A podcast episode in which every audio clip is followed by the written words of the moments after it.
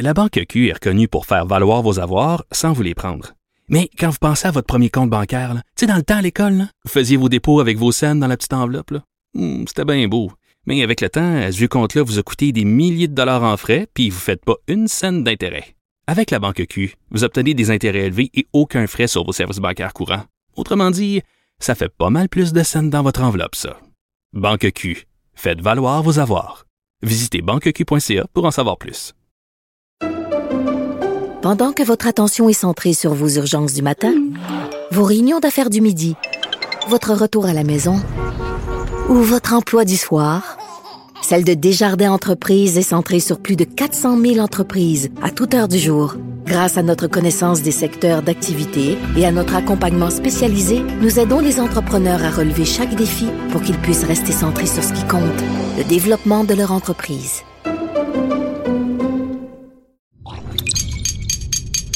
Cube Radio.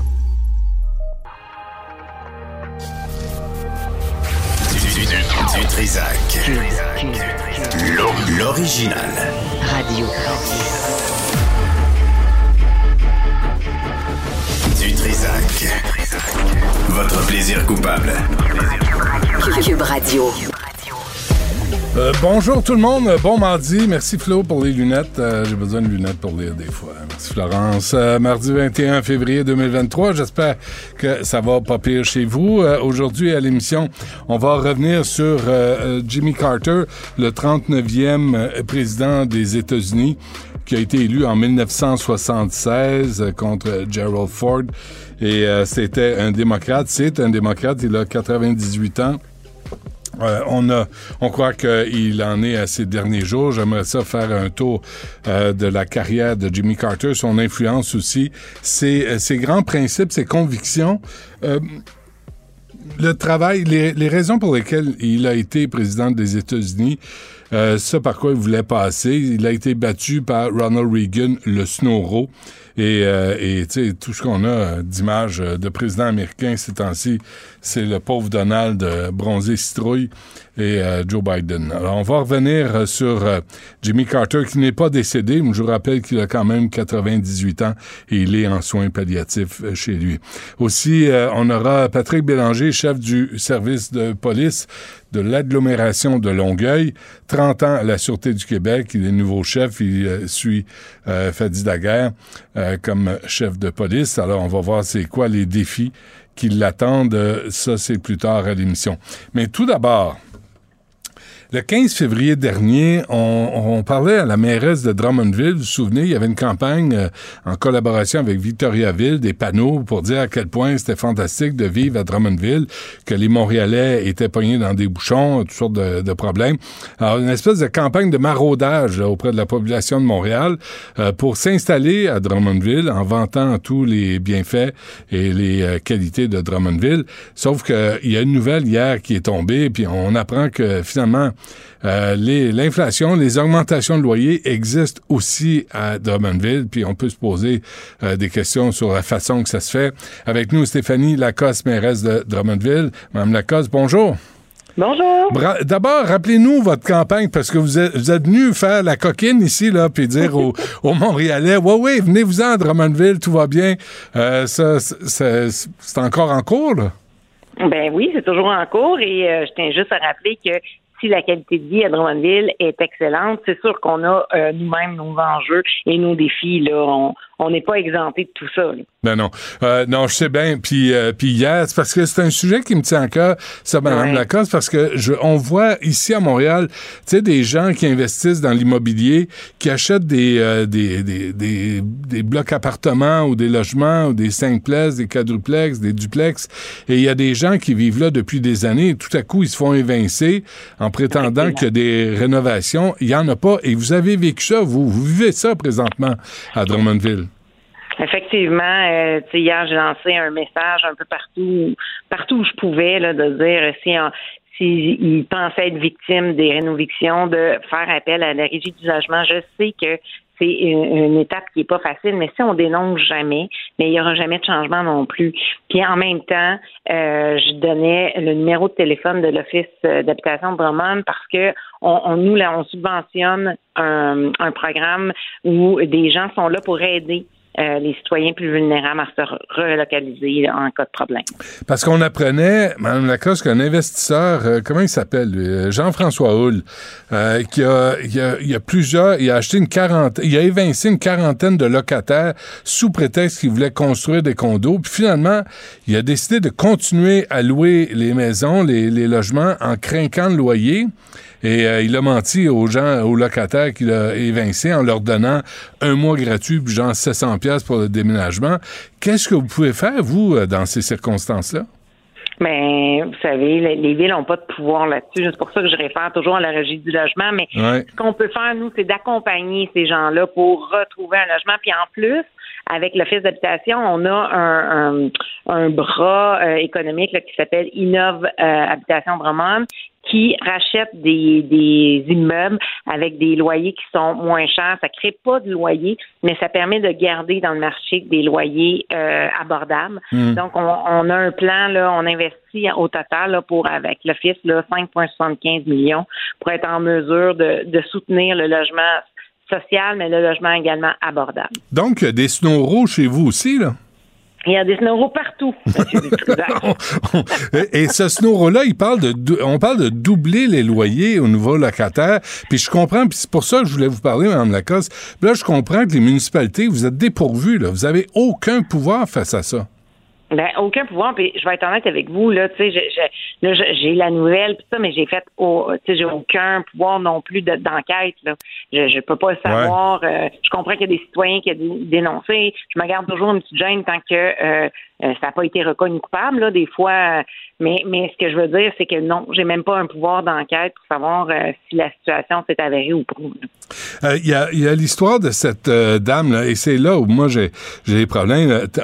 Thérèse Raymond, qui a vécu 26 ans dans son 6,5 sur la rue Fugère à Drummondville, j'imagine vous savez c'est où? Puis là, elle subit une opération chirurgicale, elle revient, puis elle reçoit une lettre du propriétaire Jean-François Houle pour dire euh, Bye bye, euh, euh, tu sors de chez vous après 26 ans. C'est d'une cruauté sans nom. Ben, comme je vous dis, j'ai malheureusement pas de pouvoir pour aller valider toutes ces informations-là, mais effectivement, tu sais, hier, j'ai fait un appel à tous en disant euh, on a besoin de logements, on a besoin de logements abordables à Drummondville. Alors, je demandais à tout le monde de mettre l'épaule à la roue là, pour faire en sorte que euh, nos logements puissent rester décents et euh, abordables pour les travailleurs, parce qu'on a besoin de travailleurs à Drummondville. Donc, j'ai fait un, un, appel à tous pour pour faire en sorte qu'on reste solidaire dans cette crise-là. Mais je lisais aussi que le, loyer moyen est passé de 696 à 768 en 2022, c'est vrai? Ben, c'est ce qu'on on nous dit, mais je tiens à dire par contre qu'il y a des échos en ce moment qui disent que euh, les gros loyers là, plus luxueux là, stagnent un peu, puis on a tendance à revenir un, peu à la baisse. Donc c'est le marché qui décide. Oui, mais, exactement. Mais, c'est quand même un, un, besoin essentiel de se loger là. Est-ce qu'on laisse ça aux forces du marché? Parce que ben ça, ça, va faire comme à Montréal, puis pour un, taux dit, tu vas payer 1000 pièces par mois?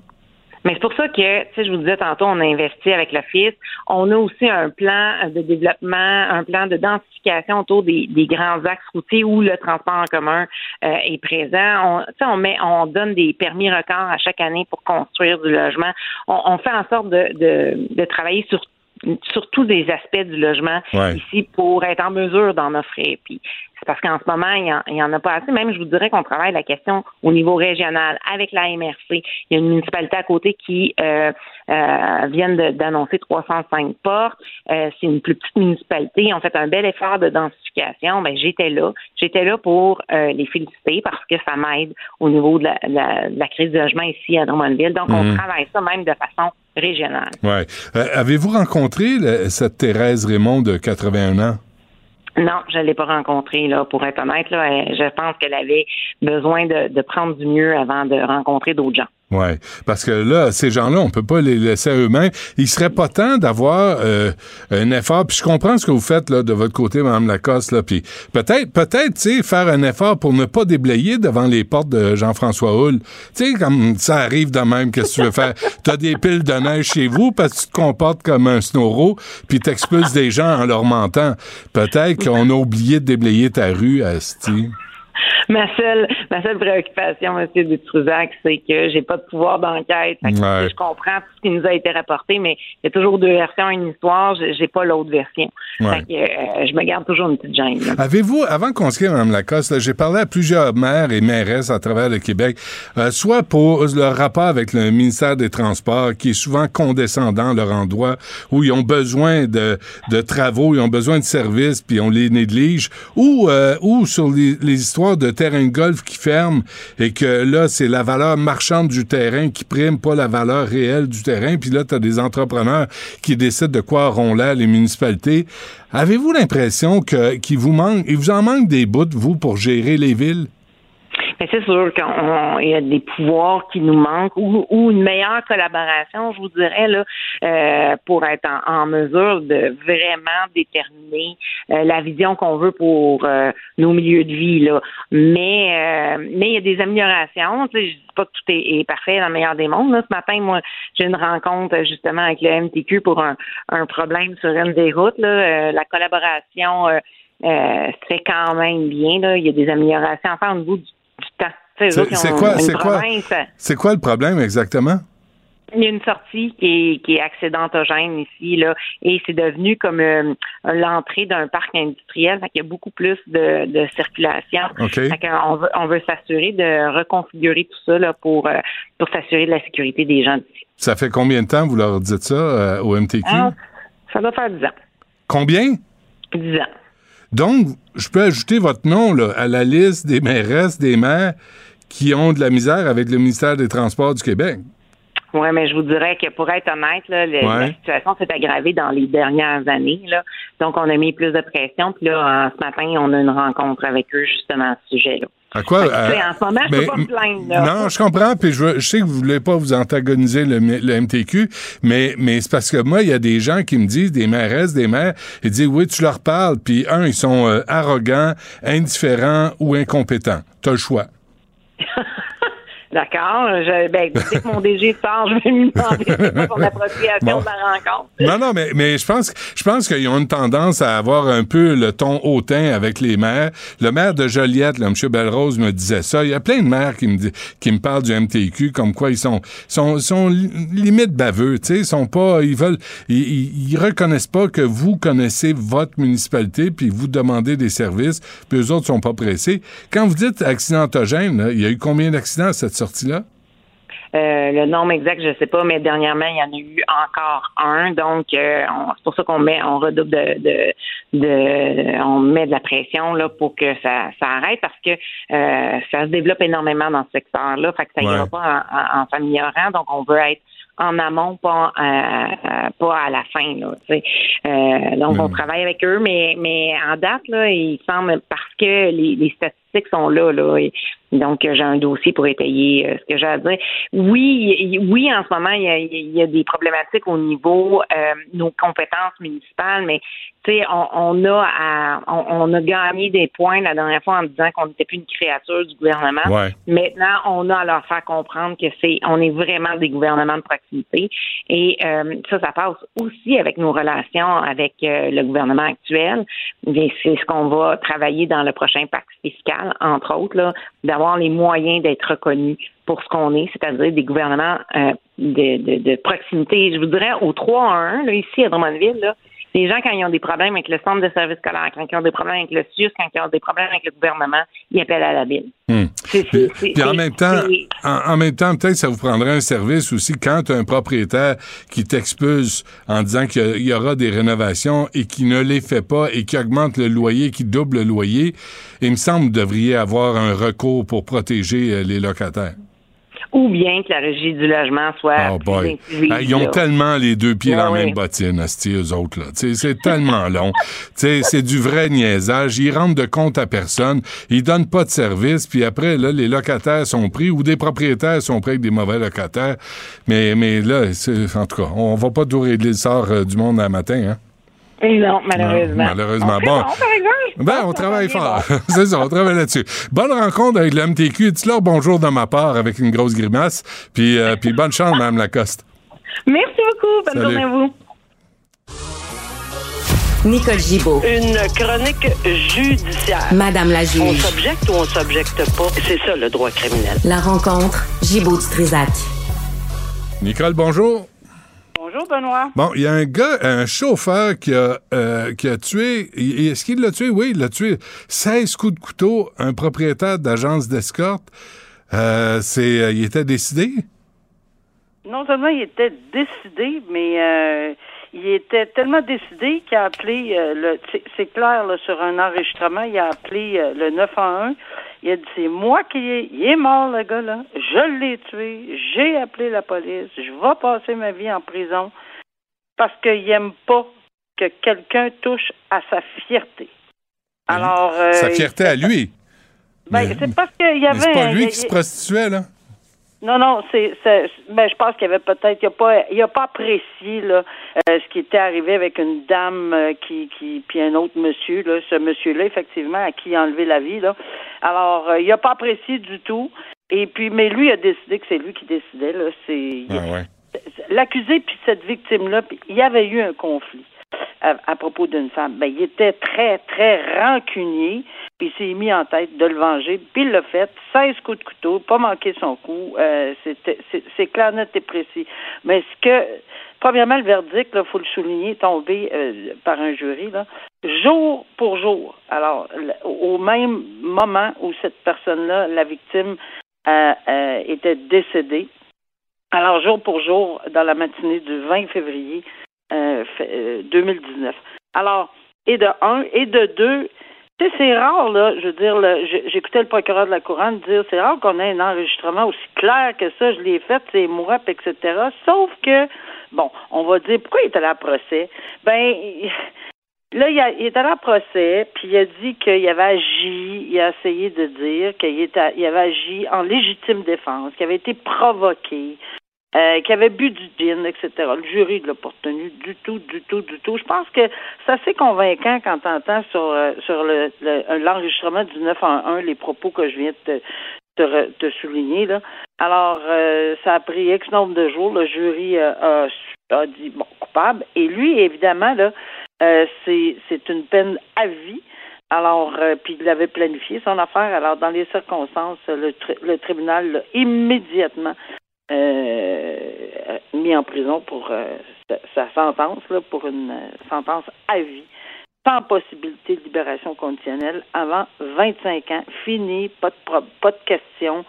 On se demande pas si c'est entre 10 et 25, parce que dans ce cas-ci, c'est un meurtre prémédité, parce qu'il avait décidé. Il avait donné le, le- il avait donné rendez-vous à ce monsieur qui détestait à cause de cette vengeance qu'il voulait se permettre.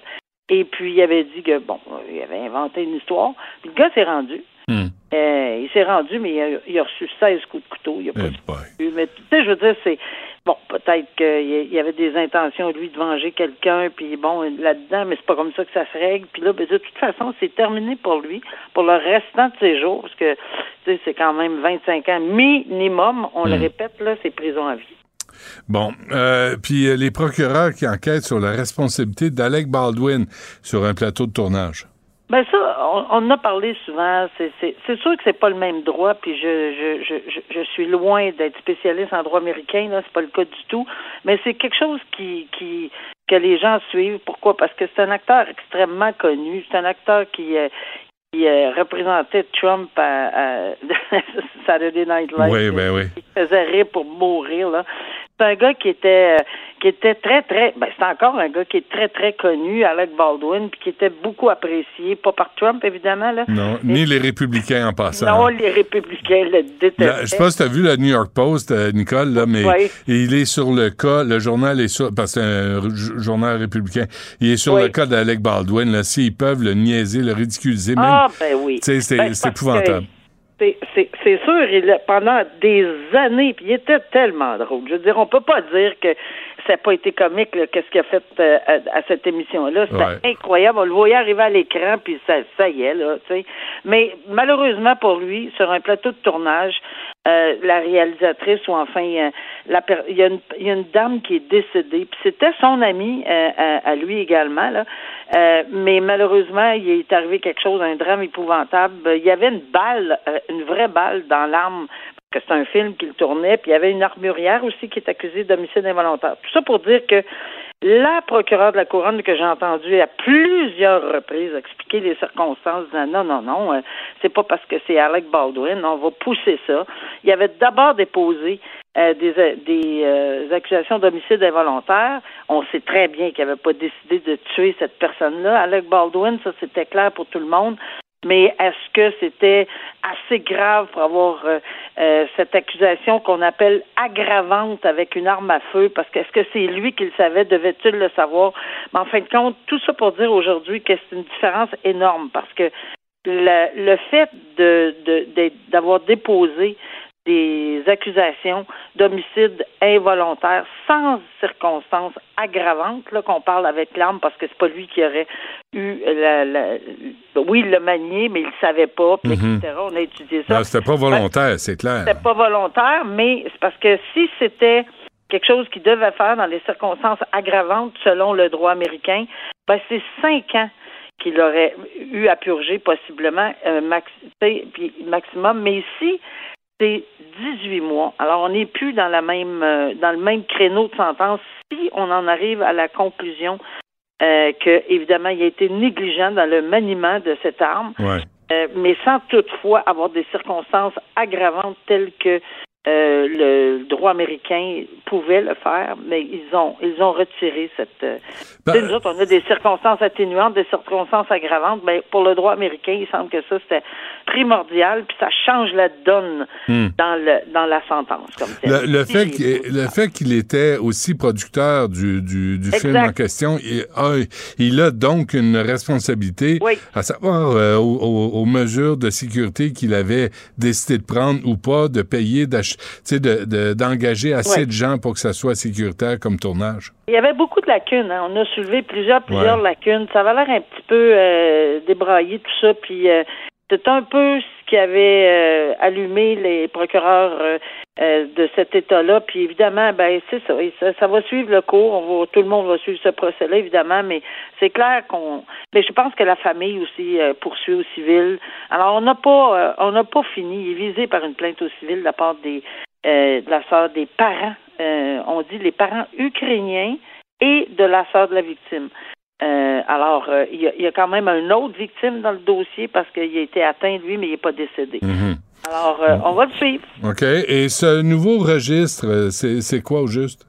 Bon, ça, c'est intéressant parce qu'on a entendu le juge, le juge, le ministre euh, Lametti, la, la semaine dernière, le ministre de la Justice, disant écoutez, moi, je veux déposer un projet de loi pour qu'on forme une commission euh, en ce qui a trait à euh, peut-être pour essayer de quand il y aura des erreurs judiciaires d'alléguer, mais pas on on fait pas juste alléguer comme ben du monde, on sort de la cour, puis c'est une erreur judiciaire, j'aurais jamais dû être condamné, sinon euh, euh, ça ça n'a aucun bon sens. Quand tous les recours vont être épuisés, tous les recours, euh, jusqu'à la Cour suprême, ben, à ce moment-là, lui déposerait un projet de loi pour qu'il y ait une commission euh, de 7 à 9 membres, je pense, de toutes sortes de détenus, de toutes sortes de milieux euh, professionnels, de droit, etc., pour pouvoir décider si effectivement il y a eu erreur judiciaire. Là, je fais un retour en arrière. On se souvient de l'ex-juge de Lille, alors qu'on pensait que tout était terminé, au complet.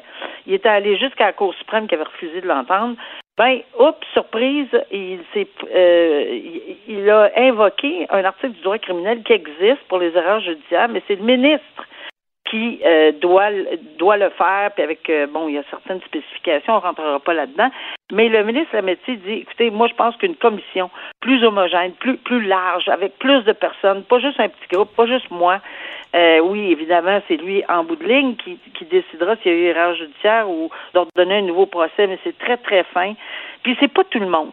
Puis là, qui peut se permettre ça. Et c'est là qu'il est intéressant de voir ce que Toronto, des professeurs et, étudiants euh, suggèrent, puis ont fait une liste. Ils ont, reconnu, ils ont retrouvé 83. C'est pas, c'est pas énorme dans l'ensemble parce qu'on on veut pas ça des erreurs judiciaires. Mais ils ont retrouvé 83 dossiers, si je ne m'abuse, où des gens sont complètement innocents. C'est, des gens qui, qui n'auraient jamais dû être condamnés pour toutes sortes de raisons. Puis moi, je peux vous assurer que ça arrive. Je l'ai vu moi-même. Pourquoi je dis ça? Parce que pas parce que j'ai condamné quelqu'un en sachant que c'était une erreur judiciaire, mais quand on demande aux gens qui se représentent seuls euh, ou qui ont qui sont pas tellement, ils n'ont pas beaucoup de moyens au niveau psychologique, là, ils sont un peu lents. Euh, ils n'ont personne, il n'y a personne qui les aide. Souvent, l'aide juridique est là, mais il n'y a rien à faire. Ils veulent pas. Ils veulent plaider coupable. Ça arrive pas souvent, là. Soyons calmes, là. Mhm. Ça arrive vraiment pas souvent. Mais il n'y a rien à faire parce qu'ils ils acceptent de purger ou ils règlent leur dossier pour des ententes de deux, trois mois de prison, quatre mois. Il y a beaucoup d'Autochtones, il y a beaucoup, parce que moi, je siégeais dans un, dans un district où on, il fallait que je, que, que j'aille dans des endroits où il y, avait beaucoup de milieux autochtones. Oui, souvent, ça arrive. Plusieurs femmes, euh, plusieurs groupes, apparemment, selon euh, cette étude-là, euh, plusieurs groupes racialisés, racialisés ou noirs, etc. Puis ils sont dans des prisons, puis probablement que c'est pas des vrais crimes, en ce sens qu'ils ont plaidé coupable pour régler une situation puis s'en débarrasser, entre guillemets. Ça, c'est bien dommage. Je, je, me souviens d'être tout le temps. On se débarrasse pas d'un dossier, voyons. Mhm. On fait pas de prison pour s'en débarrasser. On peut pas accepter ça.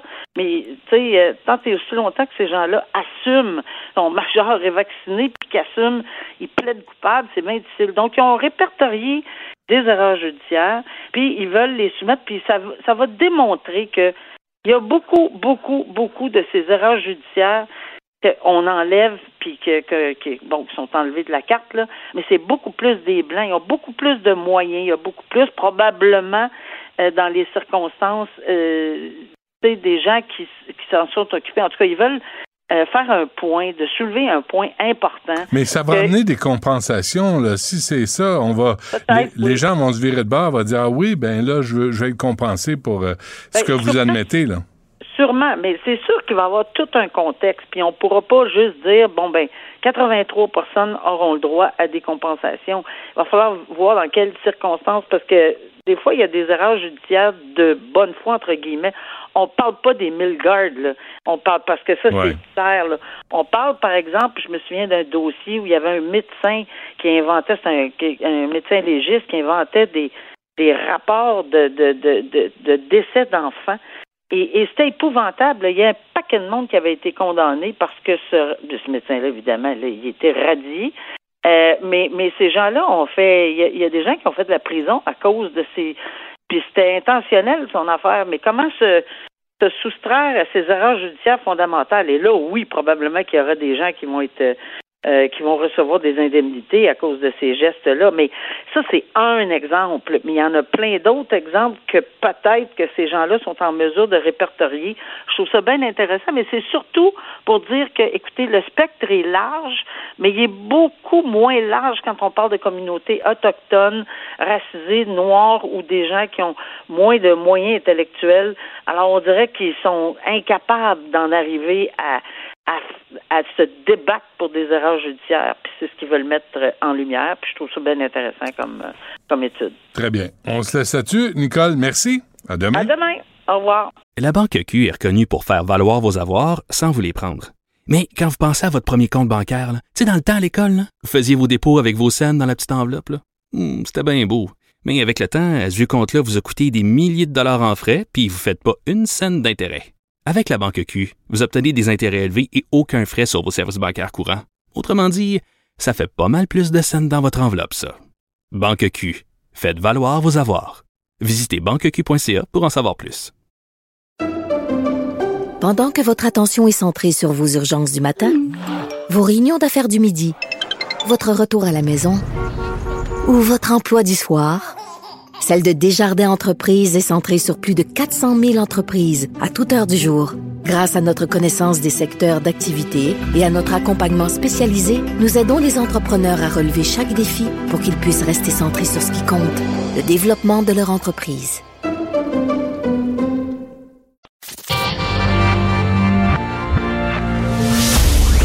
Du Trisac. Il n'a peur de rien, sauf peut-être des qu'on orange. La rencontre Martino du Trisac. Ah, ça, ça regarde mal. Ça regarde mal. Il commente l'actualité dans le calme et la sérénité. Arrête de te plaindre, arrête de chialer. Une génération de flambous, de mollassons. Des propos sérieux et réfléchis. Tu me niaises-tu? Ben oui. Brut de bouche. La sagesse en bouteille. Richard, bonjour. Salut, savais-tu ça, toi, qu'un père noir qui bat ses enfants, c'est moins grave qu'un père blanc qui bat ses enfants? Selon? Radio-Canada. Ah bon? Alors, un texte dans Radio-Canada qui nous parle d'un organisme qui s'appelle Option Protection. Laisse-moi t'expliquer ça. Ça a l'air qu'il y a beaucoup euh, d'enfants noirs, une surreprésentation d'enfants haïtiens à la DPJ. Tu sais, des enfants qui sont retirés de leur famille. Mhm. Il y, en a, il y en a trop. Puis ça a l'air, c'est parce que les gens de la DPJ ne sont pas assez sensibles à la culture haïtienne. Ils comprennent pas la culture haïtienne. Alors là, il y a le Bureau de la communauté haïtienne de Montréal en 2017. Ils ont mis sur pied un organisme qui s'appelle Option Protection. Puis quand il, y a quand il y a un problème dans une famille haïtienne, avant que la DPJ débarque, t'appelles Option Protection. Eux autres débarquent, puis eux autres, ils connaissent, ce sont des Haïtiens, c'est une dizaine de travailleurs sociaux haïtiens. Et là, ils disent, la DPJ comprend mal la culture haïtienne. Premièrement, il y a deux choses qu'ils comprennent pas. Un, que les, Haïti- les Haïtiens exagèrent. C'est pas moi qui le dis. Ce sont les gens d'Option Protection qui sont interviewés à Radio-Canada. Il Ils ont tendance à dramatiser. Ils dramatisent. Quand il arrive, mettons, mon fils veut se suicider, ça n'a pas de bon sens.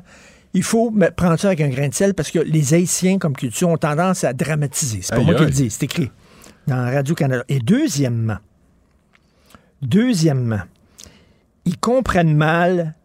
Alors, l'autre particularité de la communauté haïtienne est celle des châtiments corporels. Là, je cite Hmm. Radio-Canada. J'ouvre les guillemets. Culturellement, chez plusieurs personnes haïtiennes, les châtiments corporels, c'est quelque chose de normal. Explique Stevenson Dorsina, un travailleur social de l'équipe de Option Protection. Selon lui, ça signifie pas nécessairement que ces parents-là sont de mauvais parents. Donc, dans la culture haïtienne, Selon Radio-Canada. selon le gars interviewé, le d'Option Protection, interviewé par Radio-Canada, puis Radio-Canada ouvre les guillemets, ferme les guillemets et ils disent rien. Mhm. C'est normal que ça veut pas dire que tu es un mauvais parent quand tu es un père haïtien, tu bats ton enfant, parce qu'il faut comprendre que c'est dans la culture haïtienne. Donc, la DPJ aurait tendance, quand il débarque là, en disant Hey, t'as battu ton enfant, on enlève ton enfant de la famille. Il dit Non, non, non, non. Vous comprenez pas. Vous comprenez pas comment ça fonctionne, les familles haïtiennes. Là, Option Protection va arriver et va dire On va vous apprendre à mieux parler à vos enfants. Donc, face à la violence contre les enfants, il y a deux approches. Quand un homme blanc frappe son enfant, c'est un écœurant, c'est un enfant de chienne, il faut retirer l'enfant de la famille parce que ça n'a pas de maudit bon sens. Mais quand c'est un homme haïtien, faut être sensible à la façon dont ça fonctionne dans la famille. Culturellement. Tabarnak. Un enfant est battu, point. Donc, il faudrait, Point. faudrait euh, une DPJ pour le Québec, une DPJ pour, Pour les Noirs. pour les, les- la culture haïtienne. et- et pour les, les- j'imagine la culture arabo-musulmane aussi, différent. Boisy, là, du Québec solidaire, qui appuyait la demande d'avoir un- une DPJ musulmane, Ben oui. islamique. Ben oui.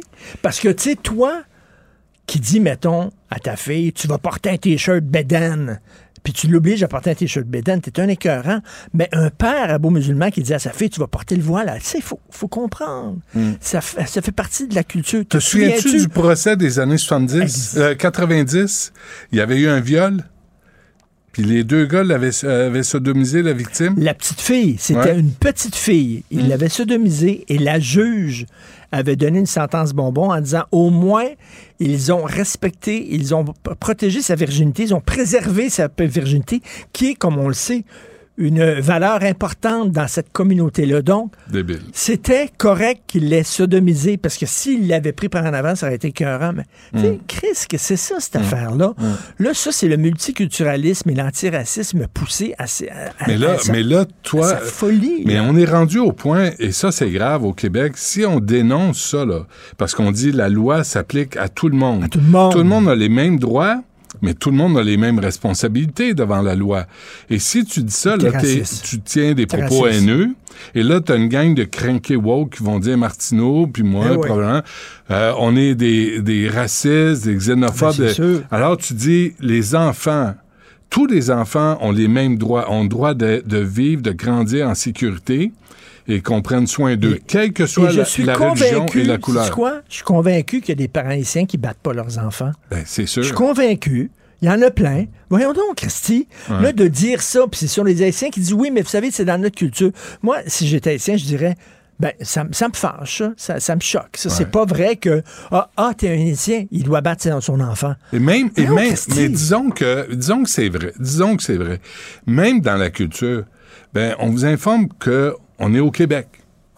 Et au Québec, on a décidé que les enfants, puis on réussit pas, pas. on les, on les préserve. On préserve, on, on- on- on les défend. On s'assure qu'ils vivent en paix puis en sécurité. On réussit pas. Même dans toutes les communautés, quelle que soit la couleur, il y a des parents débiles, des parents violents, des parents dé- désespérés, problèmes de santé mentale. Il y en a partout. Mais la loi dit les enfants n'ont pas à subir ça. Mais tu n'as plus le droit d'affirmer ça. là. Non. Non. Là, c'est différent. Il faut que tu y ailles selon la race, la religion de la personne. Donc, effectivement, ça prendrait une DPJ pour les Noirs, une DPJ pour les Arabo-musulmans. J'imagine les Asiatiques aussi, c'est un autre problème. Euh, Les parents sont trop sévères, ils Donc, demandent des euh, notes, ils sont trop Protection de la jeunesse, euh, euh, À variation, Ouais, géométrie, géométrie variable. variable. Tu sais, c'est- c'est ça. Variable. Géométrie variable. C'est quand même intéressant. Hein, Selon- l'époque qu'on vit. Puis quand toi, t'es un blanc, puis tu, mettons, pognes les nerfs à un moment donné, pètes les plombs, frappes ton enfant, toi, tu peux pas dire, il n'y a rien qui t'excuse. Il n'y a Culturellement, rien non. qui t'excuse. Non, y Tu peux pas dire c'est ma culture, ça fait partie de la culture blanche. Ben non, La- ça fait pas partie de la culture blanche. Mais la culture noire, Mais le il faut comprendre que si je comprends pas ça, Ben, je ne pas, pas au Québec. Pas au Québec. Puis il va falloir que quelqu'un ait assez de gosses ou d'ovaires pour dire voici ce qu'on va vous, on vous informe d'une chose. Vous habitez au Québec. Selon au lui, Québec, on a cela, ne des signifie lois. pas, cela ne signifie pas nécessairement qu'ils sont de mauvais parents. Et l'objectif de l'organisme est de proposer des solutions de rechange. Nous n'allons pas les culpabiliser. Non, non. Nous allons plutôt les sensibiliser pour montrer le danger des chantiments corporels. Donc, on ne veut pas les culpabiliser. Si toi, tu es un homme blanc, tu bats ton enfant, on va te culpabiliser, mais si tu es un homme noir, il faut qu'on... Mais est-ce qu'on va sensibiliser les enfants? Là, là, mon petit Pete, parce que tu vis dans telle famille, avec telle religion ou tel contexte culturel, si tu risques de manger des claques à gueule.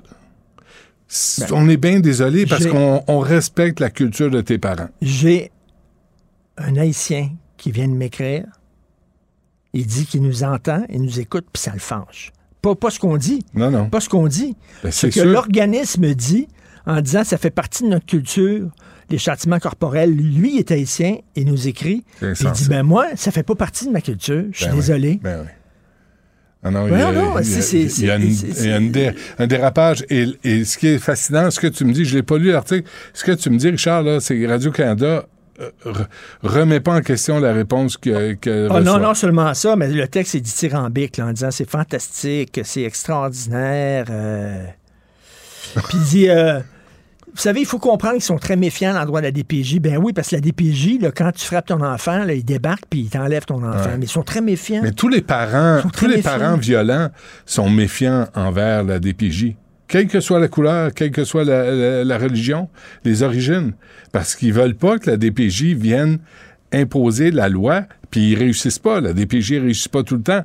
Mais c'est, c'est, on est censé protéger les enfants, quelle que soit la couleur. C'est sur le site de Radio-Canada et c'est En bas, c'est écrit adaptation d'un reportage de Steve Rukunava de CBC News. C'est un reportage de CBC News qu'on a adapté. On a ajouté Ah, des trucs et on l'a traduit. Donc, voilà. À part ça, comment ça va? Je sais pas. On salue, euh, on salue euh, tous les auditeurs euh, de la communauté haïtienne, Ben d'ailleurs. oui. Puis, puis c'est, c'est, Ben, J'avais pas un prof haïtien quand j'étais quand j'étais jeune au secondaire, mais extraordinaire, fantastique. Tout le monde l'adorait, toutes les filles étaient en amour avec. Il était tellement d'une gentillesse. Je suis convaincu Ouais. qu'il y avait des enfants puis il battait pas. Voyons donc, c'est ridicule de dire ça. Moi, j'avais, j'avais un oncle. Écoute, dans les années 60, mon oncle André, qui était, qui avait marié ma tante Thérèse, qui était haïtien, qu'on aimait, et, les deux n'ont pas eu d'enfants ensemble. Quoi, t'avais un oncle euh, ouais, haïtien ben oui. qui avait marié ta tante Blanche? Ma, non, elle s'appelait Thérèse. mais, mais on l'aimait, là, tu sais. André. reçu comment à l'époque? C'est perçu comment dans la C'est- famille? quoi? J'ai, sincèrement, là, j'ai, grandi avec ça. Moi, c'était une des sœurs euh, à mon père. Puis j'ai jamais, jamais réfléchi à ça. Hein? On n'a jamais parlé de racisme. Puis j'ai jamais entendu d'insultes à l'endroit de mon oncle. Euh, il était, puis c'est une grosse famille là, chez mon père.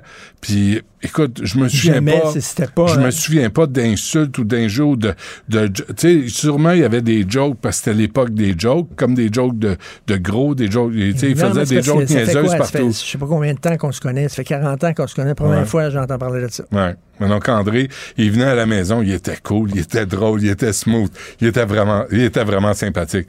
Euh, puis je sais pas s'il est encore vivant, je le salue là, mais il doit avoir comme, euh, je sais pas, 90 ans là, 85 ans aujourd'hui. Mais c'est, ça, ça, on peut pas, on peut pas diviser le Québec comme ça. Non, on peut pas diviser le Québec comme ça. On vit tous ensemble. Les enfants ont tous les mêmes droits, les mêmes droits. Et si vous avez un problème de santé mentale, faites-vous soigner. Touchez pas aux enfants. Chris, c'est pas compliqué. Touchez pas aux enfants. Châtiment corporel, tout ce que vous leur enseignez, c'est manger une claque à c'est la violence. Ça marche pas, la violence, avec les enfants. Ils comprennent rien. Euh, Par la violence, un enfant comprend rien. Faut que tu lui parles, faut que tu le consoles, faut que tu le réconfortes. Puis c'est tout comme il y a des blancs qui frappent leur enfant. Ben oui. Il y a des noirs qui frappent pas leur enfant. Ben oui. C'est quoi ces essais? Ah non, c'est... Comment ça, des, des- gens qui sont censés représenter la communauté haïtienne disent ça alors que leurs propos surfâchent de nombreux Haïtiens? Puis, Ben, a ces enfants-là sont pris en otage. Ça, c'est, ça, c'est, Les enfants sont pris en otage là-dedans. c'est là. un mix de trois affaires. Le multiculturalisme à la Trudeau, Mm. l'antiracisme zélé et la victimologie. Il faut Ouais. que tu sois une victime, tout le monde est une victime. Oui, j'ai frappé mon enfant, mais je suis une victime de ma culture. C'est pas de ma faute, c'est ma culture. Mais ton enfant, là, ton enfant, là, il veut juste grandir Ouais. paisiblement, avec de l'affection. Donne-lui pas des têtes, donne-lui des bisous, donne-lui des câlins. Ça, c'est Radio-Canada. Bravo. Alors, euh, ça, Bon, c'est ben, pour euh, CBC, un reportage ça. dans Ça, le- c'est CBC. C'est un reportage dans le cadre du, du mois de l'histoire des Noirs. Une approche en protection de la jeunesse propre à la communauté haïtienne. Une approche en protection de la jeunesse propre à la communauté haïtienne. Pourquoi on aurait deux, quoi? trois approches en protection de la jeunesse? Mais, mais, mais Pourquoi? que- moi, j'espère que la communauté haïtienne va prendre la parole là-dessus. La communauté va prendre la parole. Tu sais, on- nous, on peut commenter, mais le- l'auditeur qui t'a écrit, là, j'espère que la communauté va prendre la parole pour euh, ramasser, pour protéger ces enfants-là. Ce n'est que pour ça, pour protéger les enfants. Ben ouais. Richard, merci. Merci. À demain. La Banque Q est reconnue pour faire valoir vos avoirs sans vous les prendre. Mais quand vous pensez à votre premier compte bancaire, tu sais, dans le temps à l'école, là, vous faisiez vos dépôts avec vos scènes dans la petite enveloppe. Hmm, C'était bien beau. Mais avec le temps, ce compte-là vous a coûté des milliers de dollars en frais, puis vous ne faites pas une scène d'intérêt. Avec la Banque Q, vous obtenez des intérêts élevés et aucun frais sur vos services bancaires courants. Autrement dit, ça fait pas mal plus de scènes dans votre enveloppe, ça. Banque Q. Faites valoir vos avoirs. Visitez banqueq.ca pour en savoir plus. Pendant que votre attention est centrée sur cette voix qui vous parle ici, ou encore là, tout près ici, très loin là-bas, ou même très, très loin. Celle de Desjardins Entreprises est centrée sur plus de 400 000 entreprises partout autour de vous. Depuis plus de 120 ans, nos équipes dédiées accompagnent les entrepreneurs d'ici à chaque étape pour qu'ils puissent rester centrés sur ce qui compte, la croissance de leur entreprise.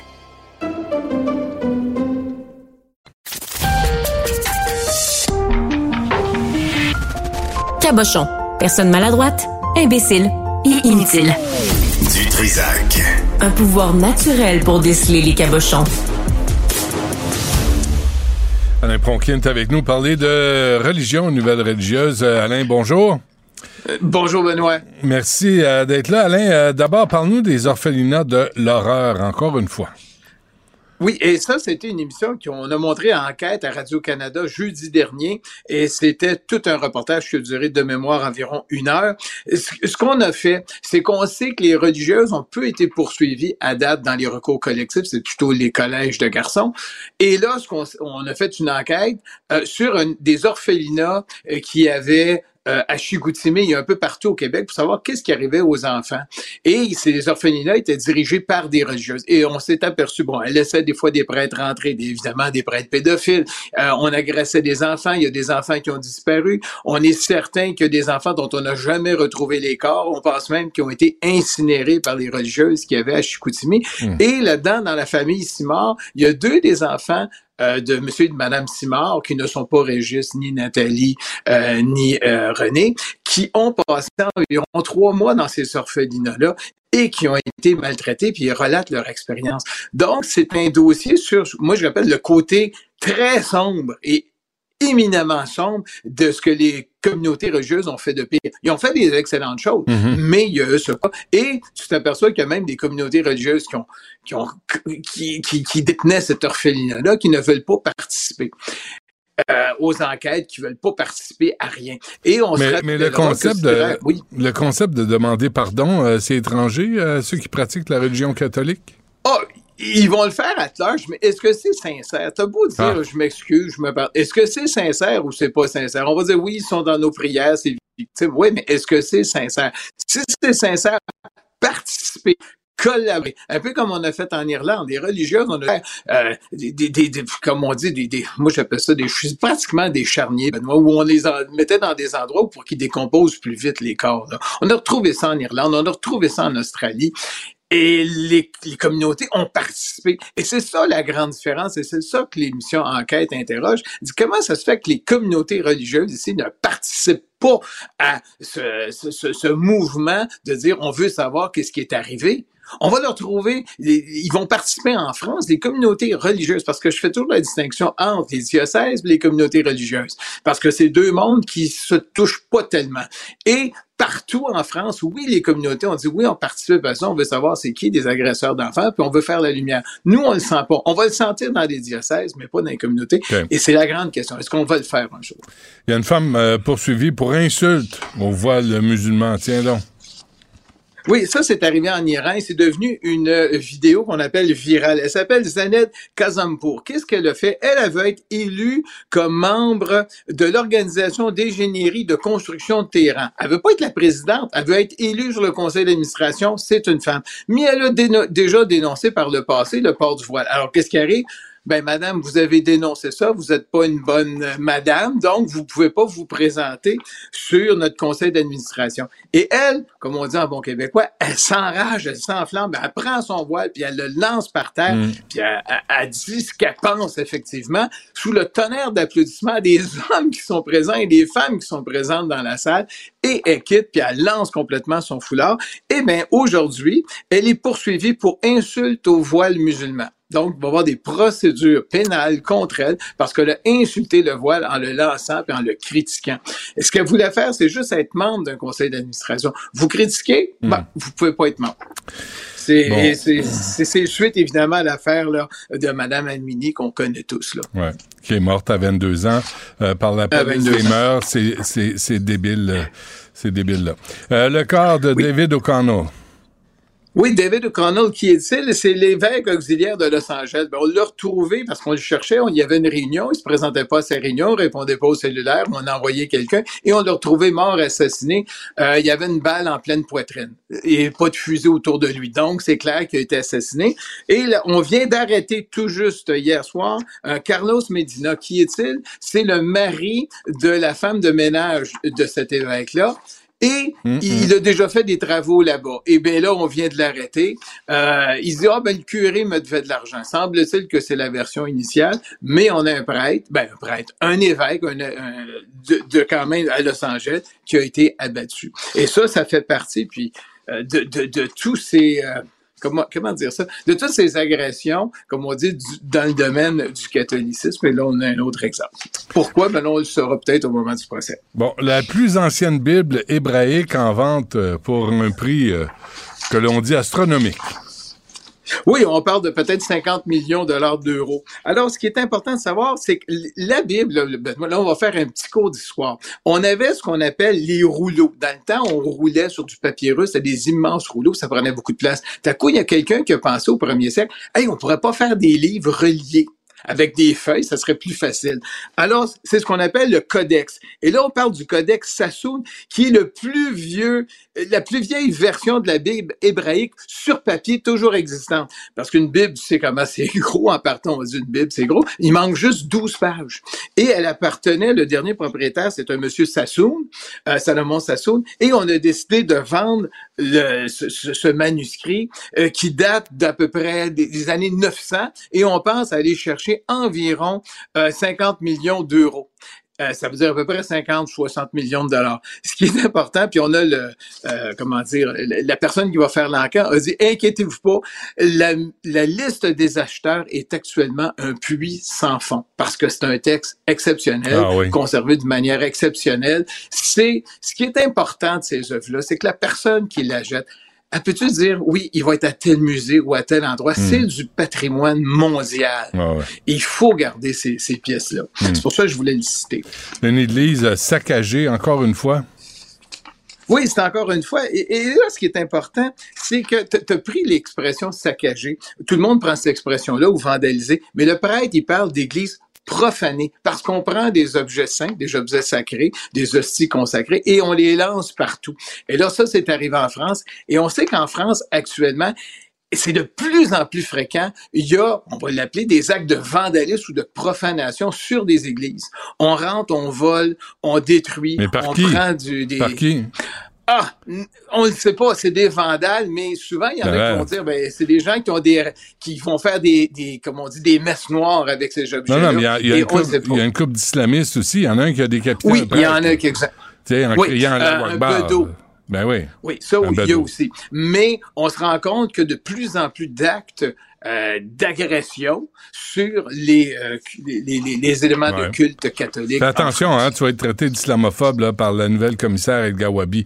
faut faire bien attention. Ah. Il faut surtout pas dire toute la vérité. Euh, Il y a une statue de la Vierge décapitée quand même là, dans cette euh, profanation. Oui, c'est ça. C'est un symbole. C'est toujours des symboles religieux, mais c'est ça. Dans cette profanation, il y a ça. Puis il y a aussi une nouvelle très importante, Benoît. Aujourd'hui, euh, c'est le Mardi Gras. OK. Donc aujourd'hui, c'est la journée où on peut manger des, du beignet, du bacon, du beurre, tous les produits de boulangerie. Bon. C'est aujourd'hui la grande fête parce que demain, c'est le carême. Benoît. OK. Parfait. C'est noté. Là, Maxime Dolan allait se lever et aller chercher euh, quelque chose à manger, mais je vais le garder pour sa chronique. Merci, Alain. On se reparle la semaine prochaine. Merci. Bonne journée, Benoît. Salut. Maxime Delan. Déjà un premier événement violent. Journaliste à l'agence QMI. Ça porte tout à fait la signature du crime organisé. Les faits divers avec Maxime Delan. Avec Maxime Delan. Maxime, bonjour. Salut, Bon, euh, il y a le propriétaire d'un bar victime d'un grave accident. Ça se passe vers 9h20 ce matin. C'est la propriétaire du bar Le Petit Tonneau. C'est à Montréal-Nord. C'est sur le boulevard Léger, angle de l'avenue Charland. Ce qu'a fait la dame, on parle d'une femme dans la quarantaine, est au sous-sol du bar et à place des, des caisses de bouteilles d'alcool sur un convoyeur mécanique et qui est dirigé vers euh, l'extérieur du bâtiment. Ouais. Fait que, Tu sais, les petites trappes là, qui Ouais, donnent ouais, sur la fondation. Et il y a quelqu'un qui ramasse les caisses quand, quand les caisses sortent. Et à un certain moment, elle place une caisse et son foulard va se coincer dans le convoyeur, donc est tirée, est étranglée et finalement aussi pendue. Euh, le temps que les gens se rendent compte de qu'est-ce qui se passait, il y a des gens qui sont allés l'aider. Il y en a qui sont parvenus à couper le, le- le foulard pour la libérer. Elle était déjà bleue, ça faisait plusieurs minutes Ah, qu'elle était comme ça. Elle a été transportée à l'hôpital dans un état, euh, dans un état, euh, ben, en fait, elle était inconsciente, elle était en arrêt cardio-respiratoire. Ce qu'on me dit, c'est qu'elle aurait pu être réanimée, mais vraiment pas sortie du bois. Euh, Peut-être, c'est pas parce que le cœur se remet à Hmm. battre que les dommages au cerveau. Hmm. les dommages au cerveau pourraient être trop. Ouais. Fait que Ouais. là, comme c'est le cas dans tous les cas d'accidents de travail graves ou mortels, il y a la Commission des normes de la santé et de l'équité. Commission des normes de l'équité. Ouais, CNEST. Mais c'est ça, tu commences ta journée, tu euh, vides euh, des, des caisses de bouteilles, t'as un foulard, puis là, tu t'étranges. Je parlais à un habitué de l'endroit. Je suis allé sur place ce matin, puis le monsieur me disait C'est incroyable, cette madame-là, tellement fine, tellement Ah hein. gentille. Puis tu rentres un matin, puis tu fais la même chose que tu fais, que as fait Mm. des milliers de fois dans ta vie, puis un matin comme ça, Mm. en un claquement de doigts, là, là, là. Et il y a un homme, euh, Maxime, qui a été poignardé. Dans un dans notre quartier préféré, Benoît, Lequel? juste ici, Sainte-Catherine à Télécan. Arrête, je peux pas croire ça. Hier soir, euh, vers 8h30, en pleine rue, au coin Sainte-Catherine à Tétécan. On est dans le village gay. Ça, c'est Un- l'ancien Atwater. là. Euh, L'ancien Amherst. Amherst, plutôt, ouais, c'est ça, de l'autre. Un, un gars de 41 ans qui est attaqué, qui se fait poignarder, transporté à l'hôpital. On Sur la pas rue, sa là. vue. Ouais, c'est en, plein, en pleine rue. Puis Benoît, je voulais... Hey, ça donne le goût de venir, hein? Ah, mais ça fait déjà un, un bon bout, je te dirais, que moi, j'ai plus le goût de venir dans ce coin-là. Puis en fait, je viens juste pour le travail parce Ben que. Il n'y a, plus rien, il n'y a plus rien. Archambault va fermer, il n'y aura plus rien. Le quartier ici, tu sais, pour les gens qui nous écoutent, Ouais. c'est autour de, de Berry-UQAM, là, les, les rues autour, les rues avoisinantes. Le métro Baudry, euh, Euh, Tim Horton est fermé. Ouais. En fait, euh, Tim Horton, la SAQ est fermée. Mais Benoît, j'en parlais à Richard tantôt. J'ai dit, je pense que je vais le dire à Benoît. Donne-moi trois minutes, là, parle pendant trois minutes, mais aller m'acheter du cra- crack juste en face. Hmm. Juste pour te montrer comment. Il y a des trafiquants. Fais ça demain. Allez, euh, puis je reviens avec du crack. Ah oui, puis on va le donner à la police. On va pas le revendre, on va rien faire. Mais tu sais, c'est parce que là, si c'est comme ça, aussi facile, Ça n'a aucun sens. mais Ça- que fout la police. C'est l'arrondissement de la mairesse ici en passant. Mhm. là. Dérange-la pas trop. Là. Elle, elle veut sauver le monde euh, pendant ce temps-là, au lieu de s'occuper de son arrondissement. Ça fait, un, ça fait un petit bout déjà que je ne suis pas allé dans la station de métro Berrucam, mais c'est pas rare qu'il y a Ouais. que- quelques temps, j'allais là. Une fois sur deux, je me faisais offrir de la drogue. Ah oui. Tu sais, dans, dans le secteur ici, là, le trafic de stupéfiants, t'as de la prostitution, t'as des, t'as des gens, écoute, en psychose, en pleine rue. Oui, ça crie tout ça. Tu J'ai sais vu, que ça, j'ai vu ça sur le trottoir en là. L'autre jour, je voyais un gars en plein jour, il faisait caca dans le parc. Ouais. Euh, J'en parlais de trafic de stupéfiants. T'as des sans-abri qui, qui, qui quêtent agressivement Ouais. les gens. Euh, t'as des gens comme ça, des agressions armées en pleine rue. Peut-être qu'il y a une histoire de stupéfiants derrière ça. Ce que je veux dire, c'est que c'est souvent concentré ici dans le même secteur. Puis au fil, déjà, euh, à l'époque, je pense en 2009, m- ma première couverture à Montréal, ça avait été au parc Berry, euh, à place Émilie Gamelin. Puis j'étais arrivé dans le parc, puis j'avais vu deux gars se battre, un gars qui sort une machette, puis qui courait après l'autre dans le parc. Ma première couverture à Montréal, puis au fil des années, ça s'est pas arrangé. Ça- J'ai l'impression que ça empire. Non, je pense qu'il l'a pogné depuis. Ça se peut pas. Euh, ça se peut pas. Puis la mairesse, hier, je l'entendais avec Patrick Lagacé, là, à 98.5. J'ai là. écouté Là, Je l'ai entendu. Puis euh, là, elle va là. là. Là, elle se déplace, euh, mais, mais elle vient pas ici. Elle Mais vient, plus à, elle vient pas à Cube Radio. Le, le Gacé, il a, il a posé la question. Il disait Iriez-vous prendre une marche? Elle a essayé d'esquiver la question une couple de fois. Ben, ah, ouais. Elle a admis que oui. Du, du- Ben, c'est incomplet. C'est son arrondissement Ouais. qui est, où les gens ne sont plus en sécurité, où Ouais. les commerces sont fermés, sont placardés. Il y a de la marde à terre. Mhm. Les gens se piquent dans la rue. Mhm. Il y a des rats ici. Mhm. Puis elle est là, puis elle est de bonne humeur pareil. Tabarnak. Elle peut-tu allumer, Asti? Elle peut-tu allumer? Qu'est-ce que ça va y prendre? Parce que là, elle va, elle- va dans les entrevues, elle se fait pas trop bardasser. Elle m'a dit, Chris, ça vient plus avec moi, là. Ça fait longtemps qu'elle Ah, vient c'est- plus en ben, entrevue. c'est ce qui l'attend. Ben non, mais c'est parce que ce qui l'attend, c'est ce qui attend les résidents, les citoyens ici. Mais d'un autre côté, j'ai l'impression que. Si boire. je vais sortir là, de, ma chronique, je vais aller prendre une marche. J'ai l'impression que le problème est tellement gros, tellement grand. Non, mais c'est quoi? Là, tantôt, je parle, monsieur, euh, le, le- le nouveau chef de police. Là, de la- de- non, je parle au, au chef de police euh, euh, de Longueuil. là. Il, il attend, il s'en va en ligne. là. Il, il Euh, attend en ligne. Monsieur Bélanger. Patrick Patrick, Bélanger. Bélanger. Mais il est, il est où, Fadi Daguerre, là? Quand il n'y a pas les caméras là, pour montrer qu'il est en patrouille avec ses petits amis, là, en uniforme, il est où, Fadi Daguerre, Chris, pour voir ce qui se passe ici, dans l'arrondissement de la Ben, mairesse? il est assurément au courant de la situation ici. Ben, qu'est-ce qu'il fait? C'est sûr. Il joue au dé avec la mairesse, il joue aux dames, il joue aux échecs. Qu'est-ce qu'ils font? De leur hostie de journée. Parce que ça se dégrade. Ça fait cinq ans que Radio est ouvert ici. Ça fait cinq ans que c'est le même. Ben, combien de fois t'es arrivé puis il y avait quelqu'un qui dormait dans l'entrée, Ou qui la a porte? chié, ou qui a chié dans- Dans- devant la porte. On va se le dire, là. Euh, Qui a des fois, qui a je rentre dans- qui a vomi.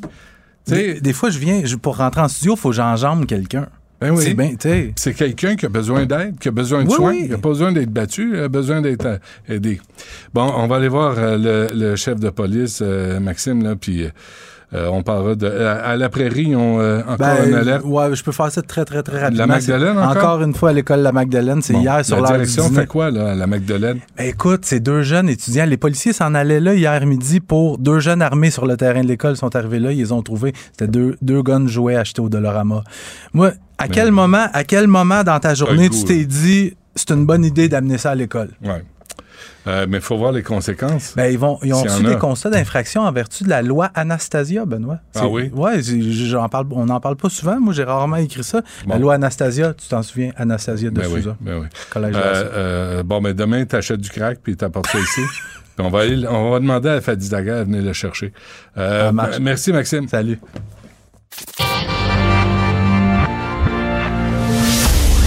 Du Trisac. Il n'a peur de rien, sauf peut-être des qu'on orange. Avec nous, euh, justement, Patrick Bélanger, chef de- du service de police de l'agglomération de Longueuil. Monsieur Bélanger, bonjour. Bonjour, M. Desac. Merci d'être avec nous. Vous, euh, 30 ans à la Sûreté du Québec. euh, après, vous avez été enquêteur à la division du crime organisé, section de la lutte contre la contrebande, euh, une maîtrise en administration publique. C'est quoi le bon à faire pour devenir gestionnaire d'un corps de police et ne pas devenir déconnecté de ce qui se passe sur le terrain? En fait, euh, la, la- la pratique est, aussi simple que de suivre le terrain et d'être sur le terrain de façon régulière, d'avoir une saine communication avec l'ensemble des, des intervenants qui sont liés à la sécurité publique. Je pense à nos organismes communautaires, les organismes sociaux qui supportent nos activités policières. Et ça nécessite une grande communication, c'est clair. C'est quoi, vos défis, là? Parce que vous, vous allez gérer la sécurité. En tout cas, c'est ce que. Je suis pas sûr, là. On va, on va, on va voir, là, mais votre job, là, c'est sur la rive sud. Quels sont vos défis, là? Quels sont les problèmes particuliers auxquels vous devez vous confronter?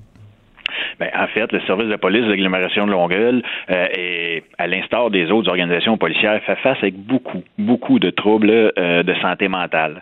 C'est une grosse partie des interventions à laquelle nous sommes confrontés. Évidemment, aussi, dans ce qui touche beaucoup nos activités, ben, c'est la recrudescence un peu de la banalisation de la violence chez notre jeunesse. Donc, des interventions dans le milieu de la, de la jeunesse. Je vous entendais tantôt avec votre interlocuteur. Euh, on banalise d'amener des armes jouets sur les terrains scolaires, ce qui dé- trop souvent va apporter une situation de crise ou presque là, Mhm. pour la gestion de cet événement-là. Donc, il y a beaucoup d'interventions de même à lesquelles sont confrontés nos patrouilleurs au quotidien. Quelles, quelles devraient être les conséquences quand on, on- on- on fait de- ce genre de geste-là? D'après vous, là, comme. une intervention du milieu euh, scolaire, mais c'est clair qu'également, ça nécessite une intervention du milieu familial. Euh, la, la- la gestion de notre jeunesse d'aujourd'hui ne passe pas seulement par les organisations policières, les organisations scolaires, mais la famille a beaucoup à jouer. L'encadrement familial vient beaucoup jouer, c'est clair. Ça se peut-tu qu'on ait plus peur de la police aujourd'hui, M. Bélanger, que vous autres, là, vous nous arrêtez, puis vous faites parler dans le nez par les automobilistes, puis il n'y a plus personne là, qui a peur de vous autres? Ben, en fait, je vous dirais, c'est un peu l'image de la société d'aujourd'hui. L'autorité est de plus en plus contestée, quel que soit le niveau, que ce soit de la police, les autorités municipales, les autorités politiques gouvernementales. Les profs en classe. de- Oui, notamment, euh, l'autorité est de plus en plus contestée, je dirais challengée, même défiée au quotidien par qui que ce soit. Donc, le métier policier fait pas abstraction de ça, malheureusement. Là, quel héritage a laissé euh, Fadi Daguerre, là, tout le monde l'aime, hein? j'imagine que vous l'aimez vous aussi, mais euh, là, on a, on a trouvé euh, peut-être qu'il commence à jouer au Kid Kodak, peut-être une bonne affaire pour rester en contact avec la population. Moi, je ne sais pas. Mais vous, M. Bélanger, est-ce que vous allez commencer à poser, puis à vous promener, puis à appeler les photographes quand vous sortez de votre poste de police? C'est moins mon style, M. Trusac. Je vous entends rire, C'est moins mon style. Euh, en fait, l'héritage de Fatih Daguerre, c'est un superbe héritage. Euh, en fait, le service de police d'agglomération de Longueuil est actuellement constitué de plusieurs unités qui viennent supporter nos patrouilleurs, qui ont tous euh, non seulement une autonomie, mais également une capacité, une compétence pour interagir auprès des personnes vulnérables, auprès des personnes euh, euh, avec des troubles psychosociaux, avec le monde de l'itinérance. Donc, le SPAL est actuellement bien nanti dans ce modèle-là, et ça, c'est un héritage de Fatih Daguerre. Ça, c'est réseau, ça? Notamment, notamment Réseau est une des unités, une des sections qui vient supporter euh, le travail policier sur le terrain, mais également on a nos équipes qu'on appelle ESIP, nos supports en intervention psychosociale, nos équipes euh, d'intervention pour les personnes vulnérables, on a nos répondants en intervention euh, de situations de crise, on a également une douzaine d'intervenants sociaux ou psychologues qui viennent également supporter dans euh, tout ce qui est la délinquance juvénile, les victimes d'agressions sexuelles ou de crimes à caractère sexuel. Donc, il y a plusieurs unités ou sections qui viennent supporter le travail des patrouilleurs. À quel point la job a changé en 30 ans? Ben, en fait, euh, je dirais la majeure ou la plus grande augmentation, c'est vraiment les interventions qui sont faites sur les personnes perturbées mentalement, la détresse psychologique des gens. Ça, c'est une forte augmentation. Moi, je dirais en début de carrière, je, n'ai pas vécu ça, moi, il y a 32 ans.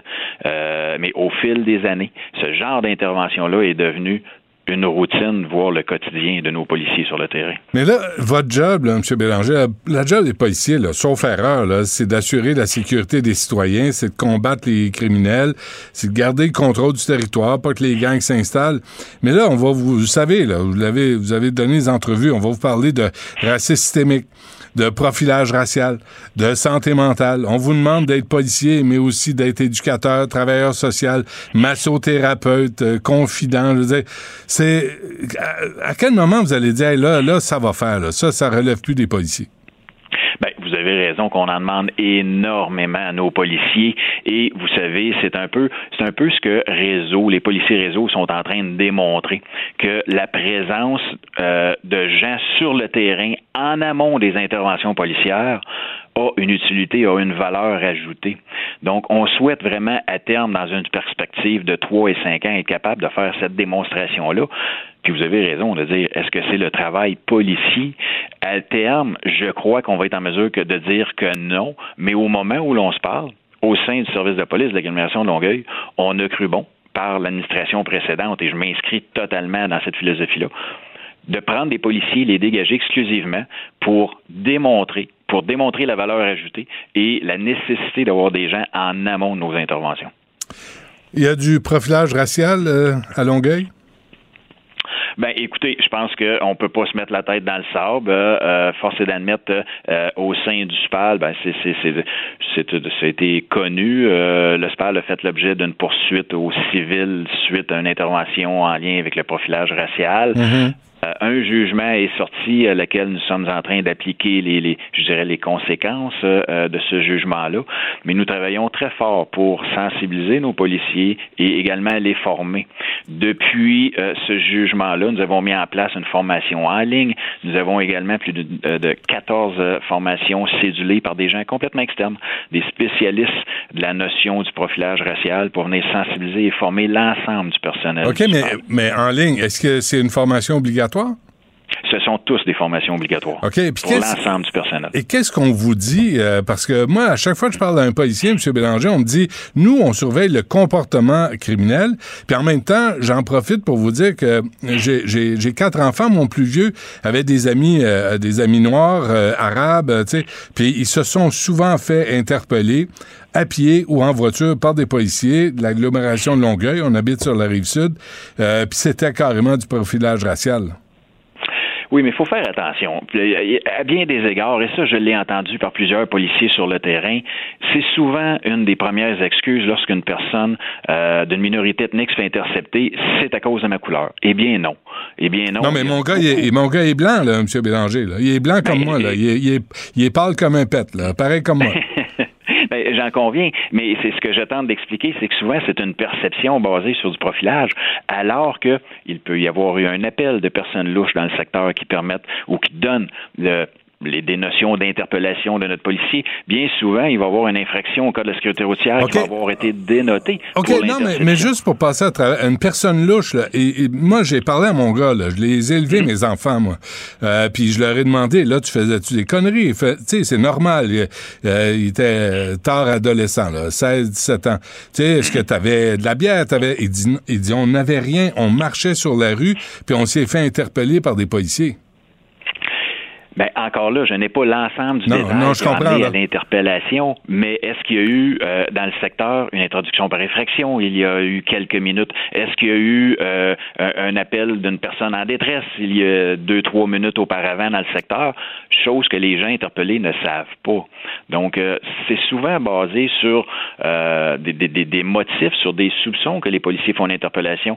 Sincèrement, en 32 ans de service, je n'ai jamais vu, entendu ou euh, parler d'une interpellation qui a été faite à la va comme je te pousse, avec aucune raison, juste pour le plaisir d'identifier quelqu'un. Hmm. Je n'ai jamais vu ça personnellement. Ouais. Euh, on parle aussi, euh, M. Bélanger, du désengagement des policiers. Là. Puis je lisais, est-ce que c'est, tu sais, à, à Toronto, là, dans les transports en commun, c'est l'anarchie. Les gens ont peur. Il y a des attaques aux deux trois jours graves.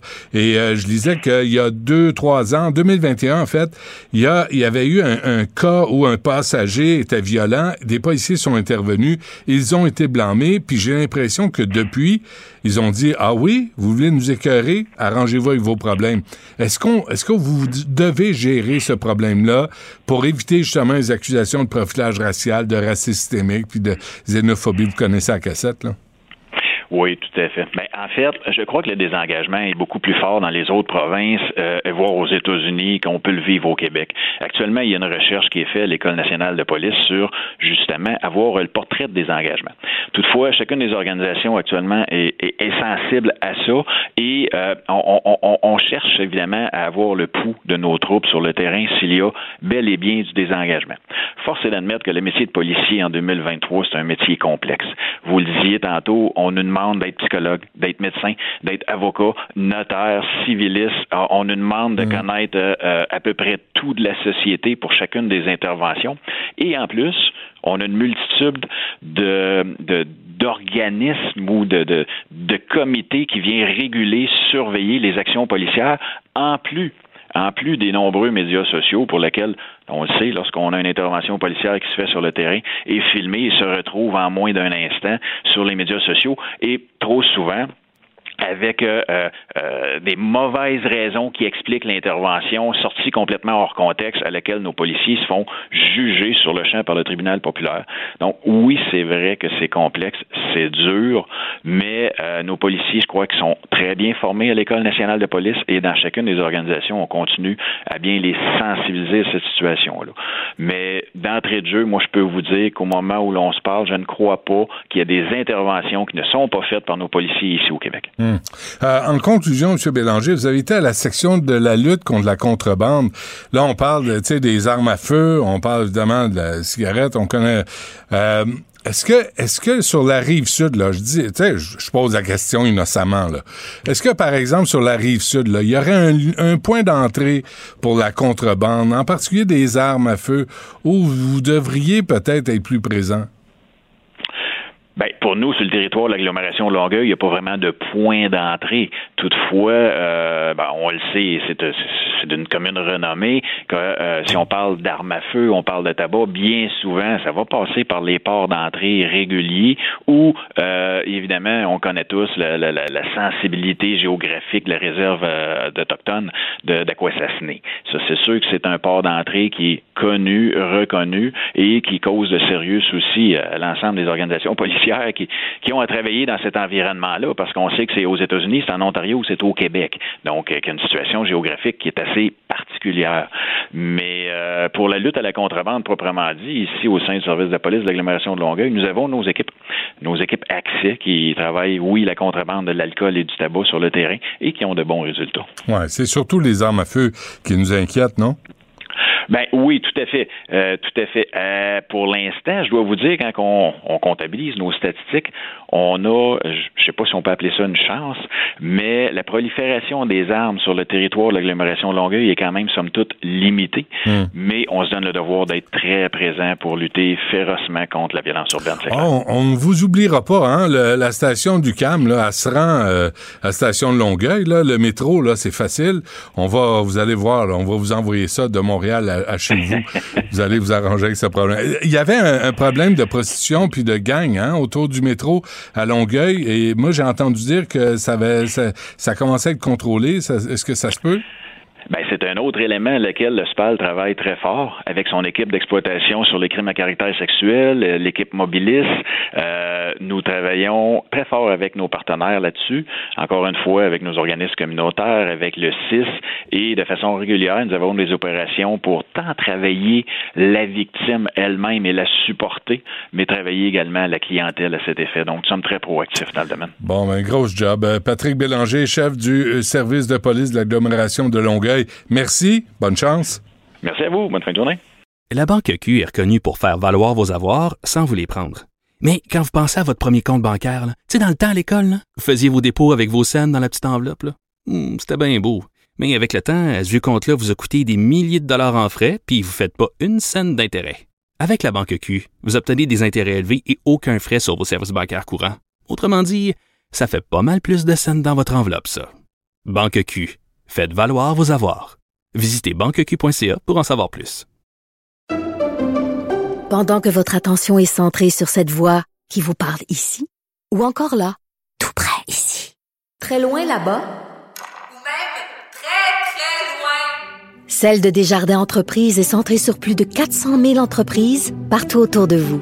Depuis plus de 120 ans, nos équipes dédiées accompagnent les entrepreneurs d'ici à chaque étape pour qu'ils puissent rester centrés sur ce qui compte, la croissance de leur entreprise.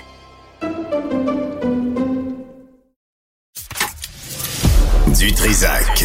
S'il y en a un dont la sagesse est pas encore arrivée avec le temps, c'est bien lui. Toujours aussi mordant que les premiers temps, Benoît Dutrisac. La rencontre du rocher du Trisac. Dans ce cas-ci, est-ce que c'est criminel? Pantoute. Une dualité qui rassemble les idées. Mais non, tu peux pas dire ça. On rembobine cette affaire-là. Non, non, non, non. Prends soin de toi, là. Oui, Hein, tu me protèges. Je le sais. Compte toi-même. La rencontre du rocher du Trisac. Écoute, Benoît, quand Ouais. je parle. Ah, t'es tant Sophie, vieux grognon désagréable. Comment ça? Moi, je sais pas, ça me tentait de commencer comme Pourquoi ça. tu me dis ça? Je, je ne Ah, suis il devient qu'agréable. rouge, Je j'adore, suis, il je devient suis. rouge. C'est- Je pense que c'est trop de café.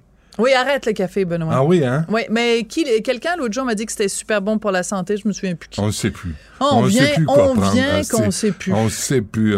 Isabelle Huot, hein? Ouais. Non, c'est bon pour la, la santé, mais je pense que j'en bois trop. Ça se Ouais. peut. Ou Bon. tu me gênes. Slack, slack ton Ou- café. Peut-être que tu me gênes. Oui, c'est ça. C'est parce qu'on parlait des, des filles, comment elles étaient habillées à la télé, puis je pense que ça t'a. ça euh, Mais c'est Julie euh, Bélanger. Ah oui, Ça finit bien la semaine.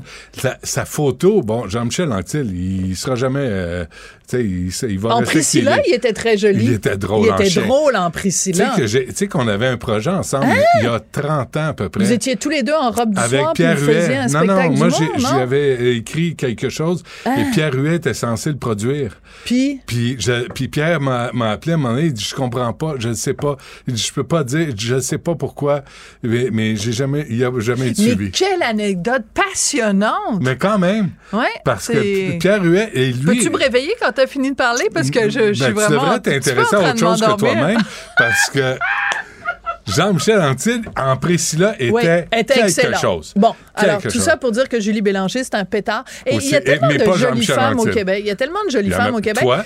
Ben, mais c'est très gentil, mais je suis pas, je suis suis pas un pétard comme elle. Mais moi, je trouve ça très pourquoi rigolo. t'acceptes pas le, le compliment pour dire merci? Je suis pas tout? folle, je suis pas folle, je suis pas Pourquoi, folle. non, pas pourquoi folle. tu décides pour moi? Ce que moi je trouve beau, puis euh, tu- pourquoi Ben, parce tu que le fais à ma place? tu, tu dirais pas ça, premièrement, de la, de la, de la femme de, de ton ami Pourquoi Richard? pas? Ben, parce que t'imagines les Ben, problèmes si- que ça va te ben créer la donc. prochaine fois que tu vas rencontrer Ben Richard. si Richard dit de Mme Dutrisac, c'est une jolie femme, c'est une belle femme. Ah, non, non, un pétard. T'as dit un pétard, c'est pas pareil. Reviens un pas. Pétard, un pétard. Grief, grief. oui, voilà, Allô, les ressources humaines. Euh, on est, on Donc, est dans une conversation je suis une collègue de travail. Puis, deuxièmement, je suis la femme de ton. Ah, ben, je sais pas si tu es encore ton ami, euh, Richard? Ben, toujours. Bon, OK. Voilà. Et que ça tu- change? non, mais on n'a pas le droit. T'as pas le droit de dire J'ai ça. pas le droit. Non, ça crée J'ai des pas malaises le droit sociaux. de dire à une femme. Mais oui, qui tu peux le dire. Bon. Mais voyons, je te niaise, je te tire la pipe. Pour ça, je suis rouge. Ouais. Euh, Jérôme Alors- Couture, c'est qui? Jérôme Couture, ben, c'est un, un auteur, compositeur, interprète. Ben oui, à un moment donné, des fois, ce serait le fun que j'arrive avec un sujet puis qu'on parle du sujet que j'ai envie de parler de. Maudit Ah, c'est bien- patriarcat. C'est bien formulé, ça. Maudit patriarcat. Ah ouais, je suis là pour ça. Bon, alors on Ah, recommence à zéro, mais c'est pas grave. Des fois, Quoi? des fois, c'est cette partie-là où on niaise, dont les gens nous parlent plus que la vraie partie de la que chronique. oui. Qu'est-ce que tu veux, je te dise? Ben oui. Le monde est rendu comme ça. C'est la- l'authenticité. Ah ouais, c'est la vérité de. Je sais pas, il y a quelqu'un qui a ri en régie. Je sais pas, on a dit. Ouais, ça non. doit être toi qui a dit quelque Non, chose de c'est- drôle. C'est que j'ai un bouton. Puis quand j'appuie, tu sais, c'est comme Ah. euh, les, les émissions, euh, c'est comme les radios commerciales musicales. L'animateur a un bouton et c'est une indication pour que tout le monde parte Que tout le monde rit. Ouais. C'est épouvantable. Moi, j'ai ça. C'est pas écoutable.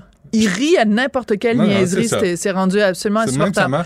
Donc, Jérôme. Couture, Jérôme Couture, donc, euh, euh, La Voix, il y a quelques années, euh, donc auteur, compositeur, interprète, et il a, comme beaucoup d'artistes, vécu difficile pendant la pandémie. C'était très difficile, tu peux pas faire de spectacle, tu peux pas, bon. Et là, il a décidé de se réinventer. Il faisait de la pop avant, ça marchait plus ou moins bien, plutôt moins que plus. C'est dur, hein? Et il a décidé de se réinventer et de faire du New Country. New Country, c'est euh, du country, mais à la sauce moderne, tu sais, un peu, mettons, Mm. euh, bon, il y a plein de, de, de gens qui font du New Country. C'est la grosse affaire aux États-Unis, puis au, au Québec, ça marche quand même assez bien. Donc, pour faire carrière aux États-Unis, d'abord, il a décidé de faire du New Country, ensuite de chanter en anglais, et surtout, ce qui nous occupe aujourd'hui, c'est qu'il a décidé de changer son nom. Alors, ce n'est plus Jérôme Couture, c'est Jay Kutcher. Donc, si tu prononces couture en anglais, ça peut sonner comme Kutcher, donc ça s'écrit K-U-T-C-H-E-R.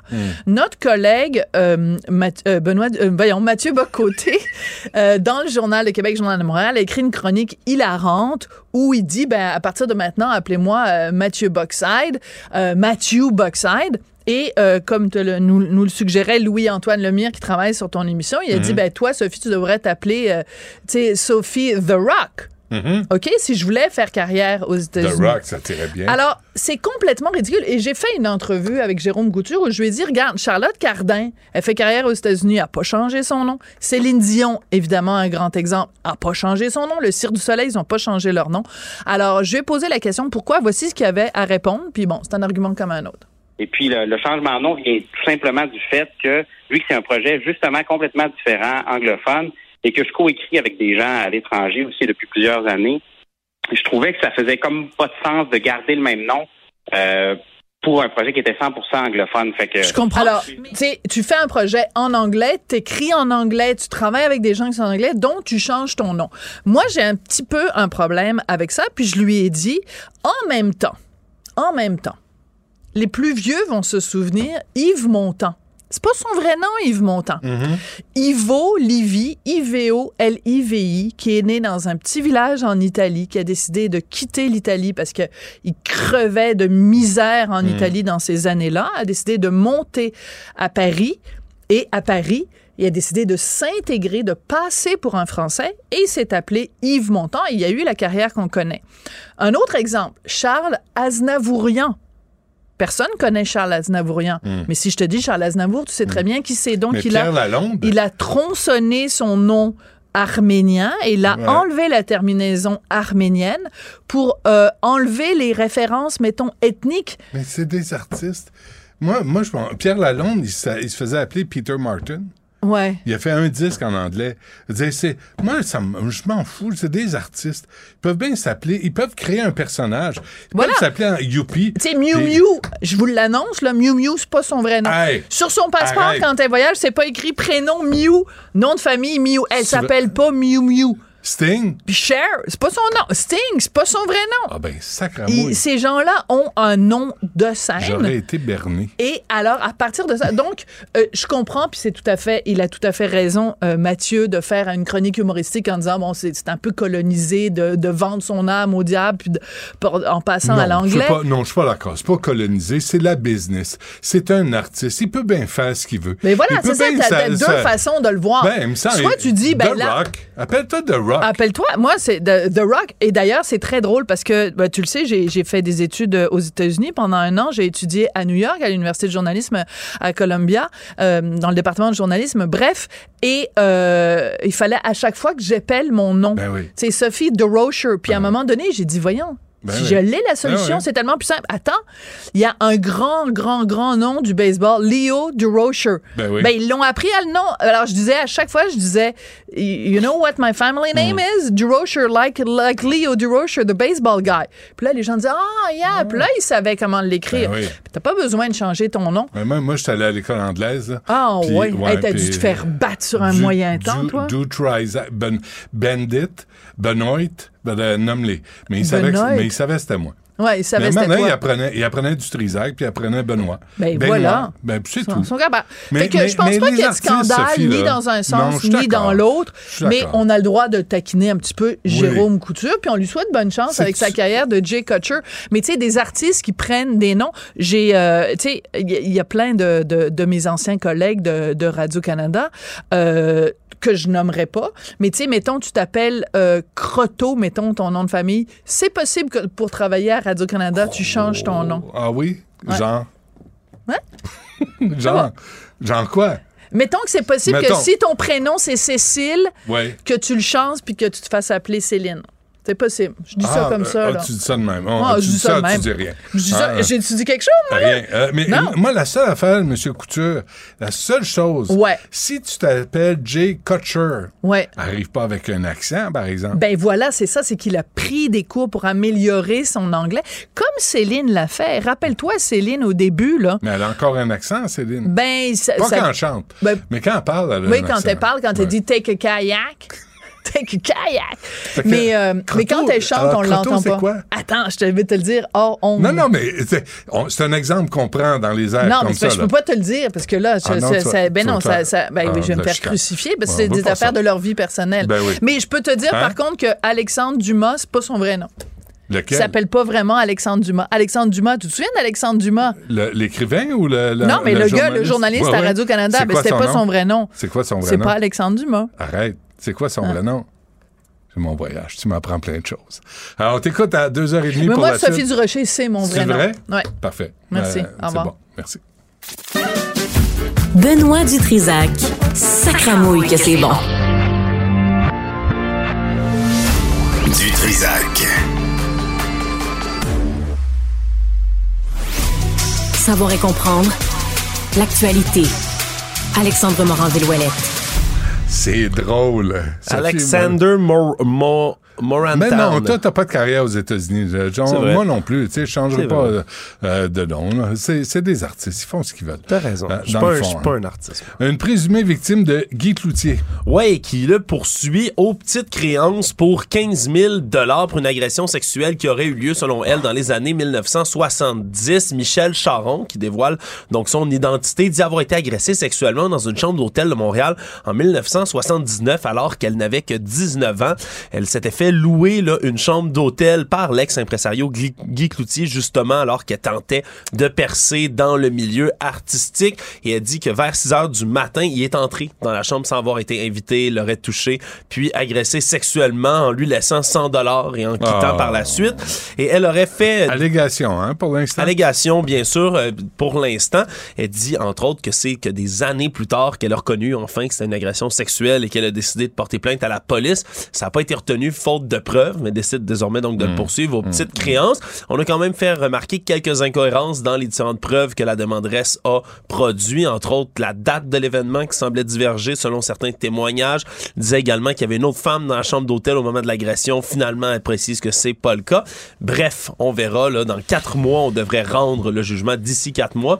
On se rappellera que Guy Cloutier avait été condamné à 42 mois de prison en 2005 pour des agressions sexuelle sur deux victimes, dont la chanteuse, entre autres, Nathalie Simard.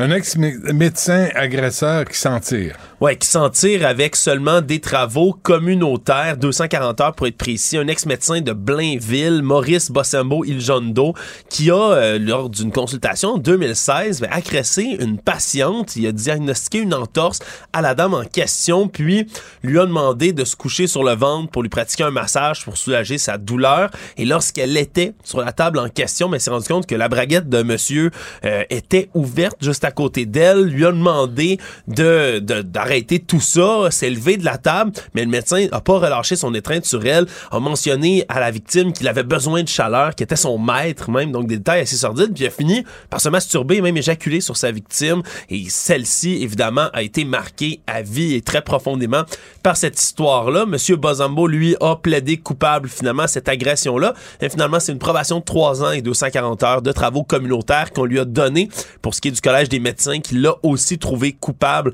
d'avoir utilisé son statut pour agresser sexuellement une patiente. On dit que c'est une radiation de 5 ans le minimum comme sentence, mais c'est pas rendu encore pour l'instant. Ben, souhaitons-le.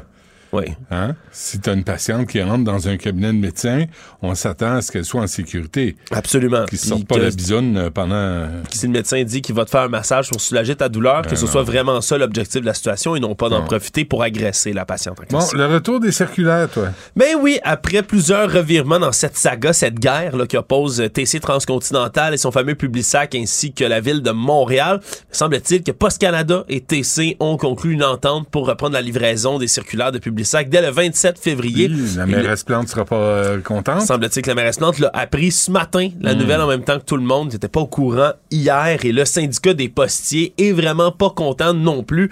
Eux qui avaient dit là, en décembre dernier qu'ils avaient voulu suspendre la publication du Publisac complètement en disant que la santé et la sécurité des postiers étaient mises à l'épreuve en hiver lorsqu'on demandait aux postiers d'aller la porter partout. Parce qu'on se souviendra, la ville de Montréal avait décidé là, de mettre une option, là, un règlement opt-in. Donc, on veut, si on veut un public sac, on l'écrit à notre porte. Sinon, ben, par défaut, on va pas en porter à Ouais. personne dans des visées environnementales, entre autres. Mais on avait contourné ça du côté de TC Trans- Transcontinental en demandant à Post Canada de le partager un peu partout.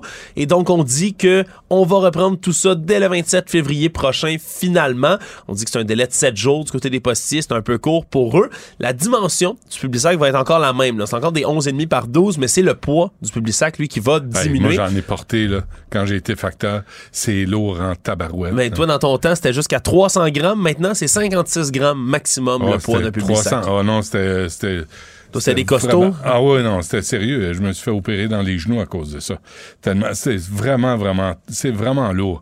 Fait que ce serait le fun qu'on organise ça autrement, puis qu'on se crappe pas les genoux des facteurs pour euh, des circulaires. Bon, on s'entend que, on s'entend que si, si vous avez pas de poêle à bois, des fois, il y a bien des gens pour qui un public sac, c'est pas, euh, c'est pas Mm. très utile. Non, c'est ça.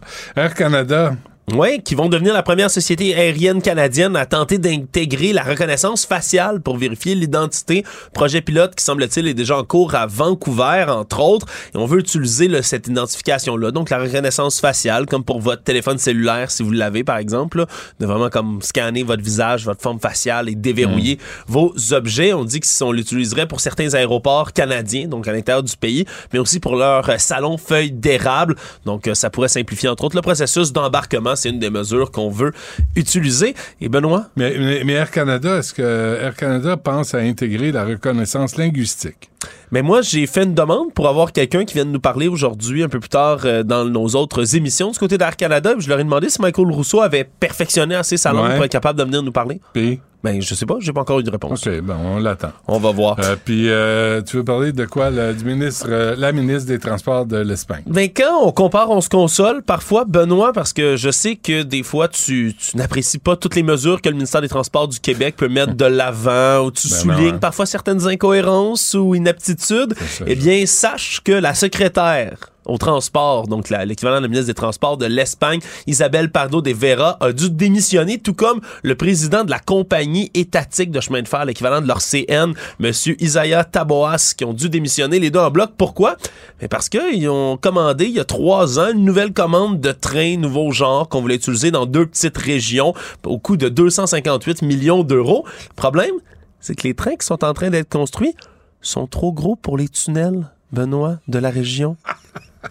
Ils sont trop gros pour les tunnels, ils Ah, rentrent pas. fantastique. Et il faut dire que c'est une bévue, ben, finalement, qui ne passe pas très bien dans l'opinion publique.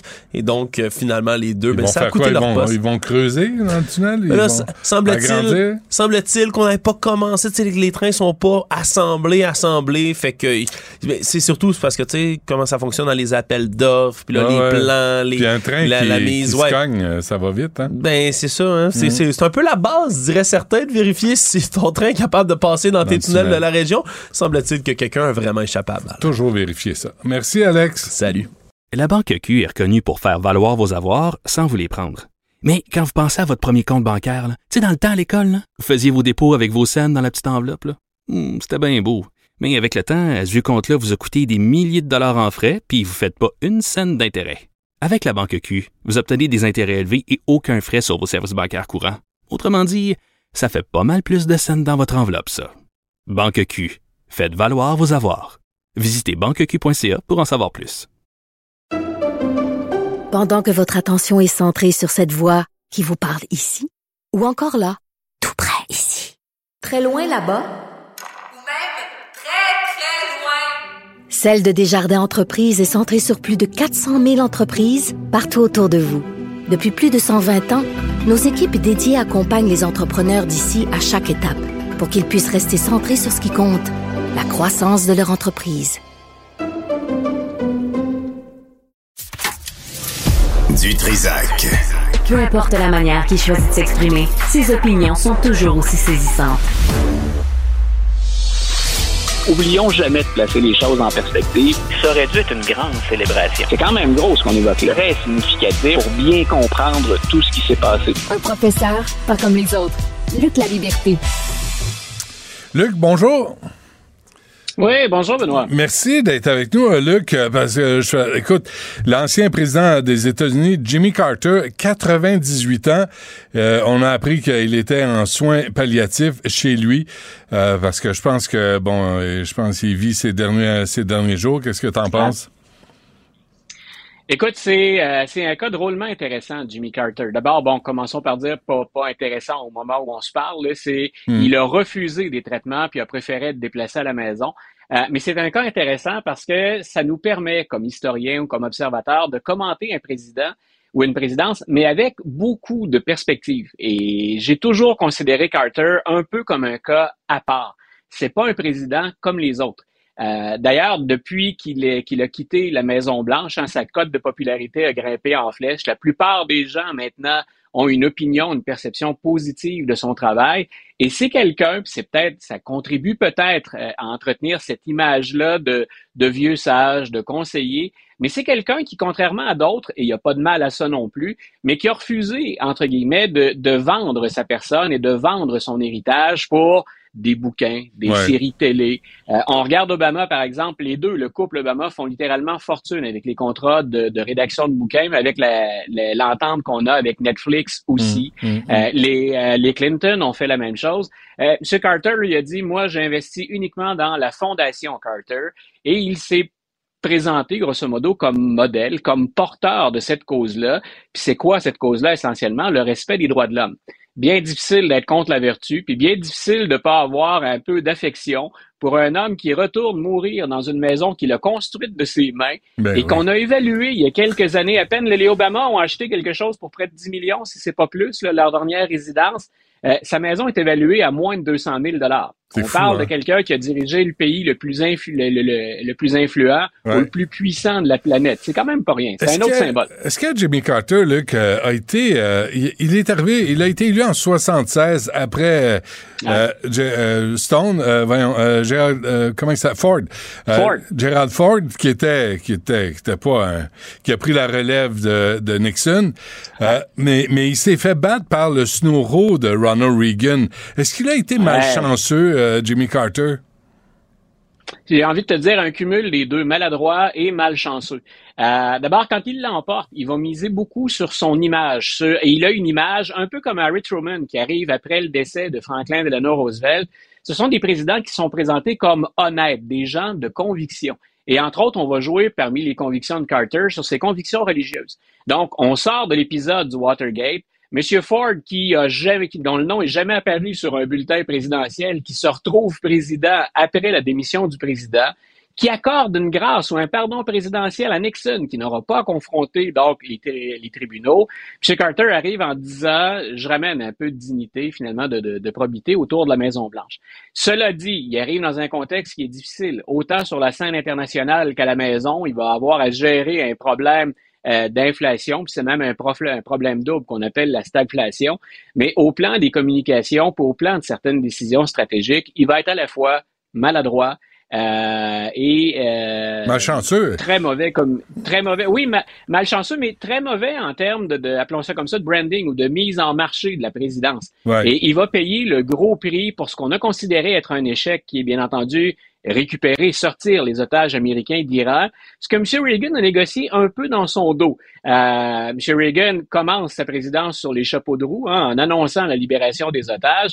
Euh, si on avait été parfaitement transparent, euh, ça s'est fait alors que Carter était encore en poste. Quand on parle de malchance, il y a aussi le jeu partisan qui l'a rattrapé. Il y avait, il y avait eu une tentative de sauvetage, Luc, des otages en Iran qui avaient foiré. Et ça, c'était, c'était quoi? C'était pendant la campagne électorale, non? Ouais, voilà. Puis ça rappelait un peu, euh, tu sais, on peut faire toutes sortes de comparaisons, puis parfois on est des présidents la même parti politique, mais rappelle-toi quand John F. Kennedy entre au pouvoir, hmm. il récupère une opération qui avait été mise en place sous Eisenhower, qui était l'attaque de la baie des cochons. Euh, monsieur, euh, monsieur Kennedy, à qui on reprochait, un peu comme Carter, son manque d'expérience en politique étrangère, va assumer l'échec de la baie des cochons. Ça démarre très mal. Dans le cas de Carter, ça arrive à la fin de sa présidence. Donc, cette opération qui s'avère être un échec. Euh, il y, a effectivement ce, dossier-là qui le rattrape. Sinon, on oublie que très souvent, Carter, il a été, il a été à l'avant-garde aussi. Euh, ce sont des sujets dont on discute plus ouvertement, puis auxquels on accorde plus d'importance. Mais écoute, en, écrivant un petit article cette semaine, je validais des informations. Euh, il a quand même signé 14 projets de loi à caractère environnemental c'était pas entre 1976 et 1980, il n'y avait pas ce sentiment d'urgence ou cette désolation ou cette espèce de, de condamnation qu'on a à regarder les changements climatiques c'est un précurseur sur la planète et aux États-Unis. Il y a peu de gens qui vont être aussi avant-gardistes dans ce domaine-là. Hmm. Quand je dis que c'est intéressant avec un peu de perspective, c'est ça, c'est qu'on le voit différemment avec les années également. Mais comment, Luc, il s'est ramassé là? Parce qu'il avait l'air d'un homme, je dirais presque naïf, euh, bien intentionné. Tu sais, Clinton, c'est le courailleux, Obama, c'est le beau parleur, Biden, c'est le schmouzeux. Comment tu pourrais définir euh, Jimmy Carter? Écoute, c'est quelqu'un, euh, il faut revenir un peu dans le temps. Quand on regarde son, pour accéder à la Maison Blanche, il va surprise, il va surprendre. C'est ce qu'on appelle dans le terme en anglais, dans le jargon, un dark horse. Ah, c'est, c'est le cheval sur lequel on n'aura pas misé mm-hmm. pendant la course. Et je disais, il a cette réputation d'homme intègre, mais en même temps, c'est quelqu'un qui a un bagage personnel qui est drôlement intéressant. On oublie souvent qu'il a servi dans la Navy et qu'il est officier très, très, très jeune. Le début de la vingtaine, il a la charge d'un sous-marin nucléaire et il va même venir aider en Ontario à régler un problème de fuite dans une centrale nucléaire. Mine de rien, il risque sa vie en étant soumis à un taux de radiation qui est beaucoup plus élevé. On le sait maintenant. On ne le savait pas à l'époque. Ah mais c'est quelqu'un qui très jeune, c'était quelqu'un qui très jeune performe, qui a cette capacité à garder son calme dans les moments de crise, et ça va bien le servir pour accéder à la Maison Blanche. En même temps, c'est quelqu'un du Sud. On va le présenter comme l'homme d'affaires, la réussite. Lorsque son père décède soudainement, c'est Jimmy Carter qui abandonne la Navy et qui vient finalement prendre le relais de l'entreprise familiale, dont il va faire euh, une réussite économique, ce qui va le rendre prospère. C'est aussi quelqu'un, Benoît, qui va être capable de jouer, et ça, c'est pas évident, avec la question raciale. Euh, quand on vient du sud des États-Unis, quand on est en Georgie, il va passer d'un extrême à l'autre. C'est-à-dire que dans sa campagne électorale pour devenir le gouverneur de l'État, il va laisser, il va laisser l'extrême droite et des racistes l'encenser.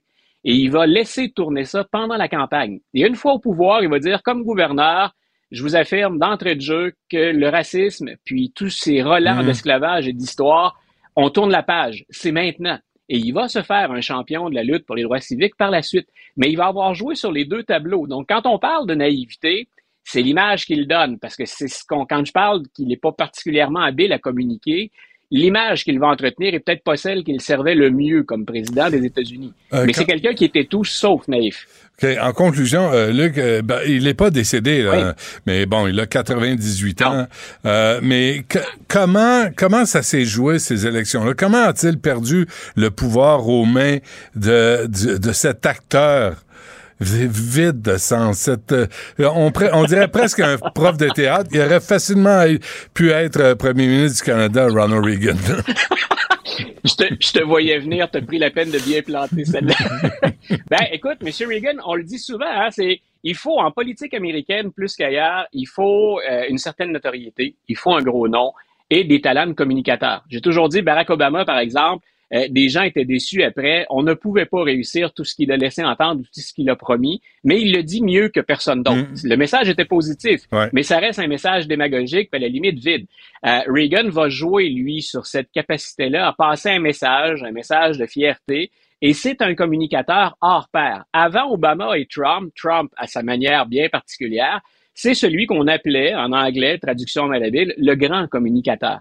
Donc, il y aura euh, une conjonction de contexte international très, très difficile, de crise économique. Reagan entre en scène en disant, je ramène, moi, la fierté. Hein, c'est euh, le, le soleil, c'est un nouveau matin qui se lève sur Ben les. États-Unis. Et, et ça va être un véritable ras-de-marée au plan électoral. Mais je répète, tu l'évoquais tout à l'heure, malchance en politique intérieure. L'inflation, il n'y a pas grand président qui peuvent juguler ça euh, à eux tout seuls. Ça prend plus de facteurs à gérer.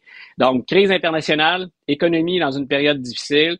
Puis, de l'autre côté, une machine au plan publicitaire, au plan de la communication, qui est celle de Reagan. Avant, avant qu'on se quitte, Luc, qu'est-ce que ça te fait à toi? Toi qui aimes la politique américaine, qui aimes l'histoire américaine, qu'est-ce que ça te fait? Moi, je pense qu'on perd, et je parle de l'ensemble de l'œuvre, on, perd un vieux sage qui n'a pas hésité à critiquer dans d'autres présidents. Souvent, on dit c'est une belle-mère, mais il avait une manière de le faire pour ramener les Américains à l'essentiel. Et quand on parle d'un politicien d'une autre époque, moi, j'aimerais bien qu'on revienne au moment où on se parle à un climat plus sain aux États-Unis, que ce soit ceux qu'on appelle les woke ou les progressistes à la gauche, ou qu'on voit des gens de l'extrême droite comme Marjorie Taylor Greene. J'aime pas actuellement Mm. le climat politique qu'il y a aux États-Unis. On est emporté par les extrêmes et on oublie le côté noble du service public. Et il n'était pas naïf, il était vraiment convaincu de la nécessité du service public et c'est le message qu'il a porté. Alors quelque part, euh, ça a beau être un président américain, c'est loin de chez nous bien souvent, mais c'est à la fois très proche. Je suis triste. Ça m'affecte Ouais, hein. le, le départ éventuel, la maladie bien sûr, Ouais. mais le départ éventuel de Jimmy. La, la décence aussi de Jimmy Carter, hein? Je pense Voilà. euh, c'est Voilà, la dignité. Ouais, dignité, décence, tout ce qu'on on- tout ce qu'on cherche dans un président américain et qu'on n'a pas eu sous Donald Trump. Depuis un moment. Sacramouille, c'est un méchant euphémisme. Spécialiste en politique américaine, Luc de la Liberté, c'est toujours un plaisir. Merci. Plaisir partagé. Bye, Ben. La Banque Q est reconnue pour faire valoir vos avoirs sans vous les prendre. Mais quand vous pensez à votre premier compte bancaire, tu sais, dans le temps à l'école, vous faisiez vos dépôts avec vos scènes dans la petite enveloppe. Hmm, C'était bien beau. Mais avec le temps, ce vieux compte-là vous a coûté des milliers de dollars en frais, puis vous ne faites pas une scène d'intérêt. Avec la Banque Q, vous obtenez des intérêts élevés et aucun frais sur vos services bancaires courants. Autrement dit, ça fait pas mal plus de scènes dans votre enveloppe, ça. Banque Q. Faites valoir vos avoirs. Visitez banqueq.ca pour en savoir plus.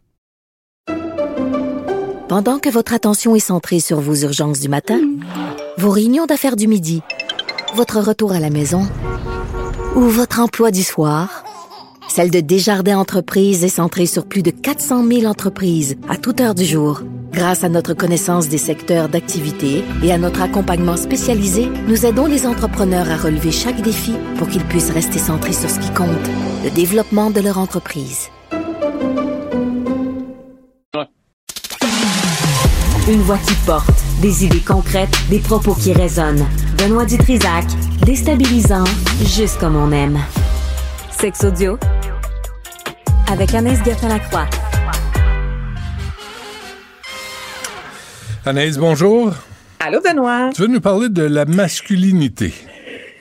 Oui, je veux parler de masculinité et de Vincent Cassel, OK, qui fait euh, son arrivée pour la première fois euh, au petit écran, donc à la télévision, puis une entrevue qui fait beaucoup jaser présentement Benoît de Vincent Cassel dans The Garden, où il parle, lui, justement, de la masculinité.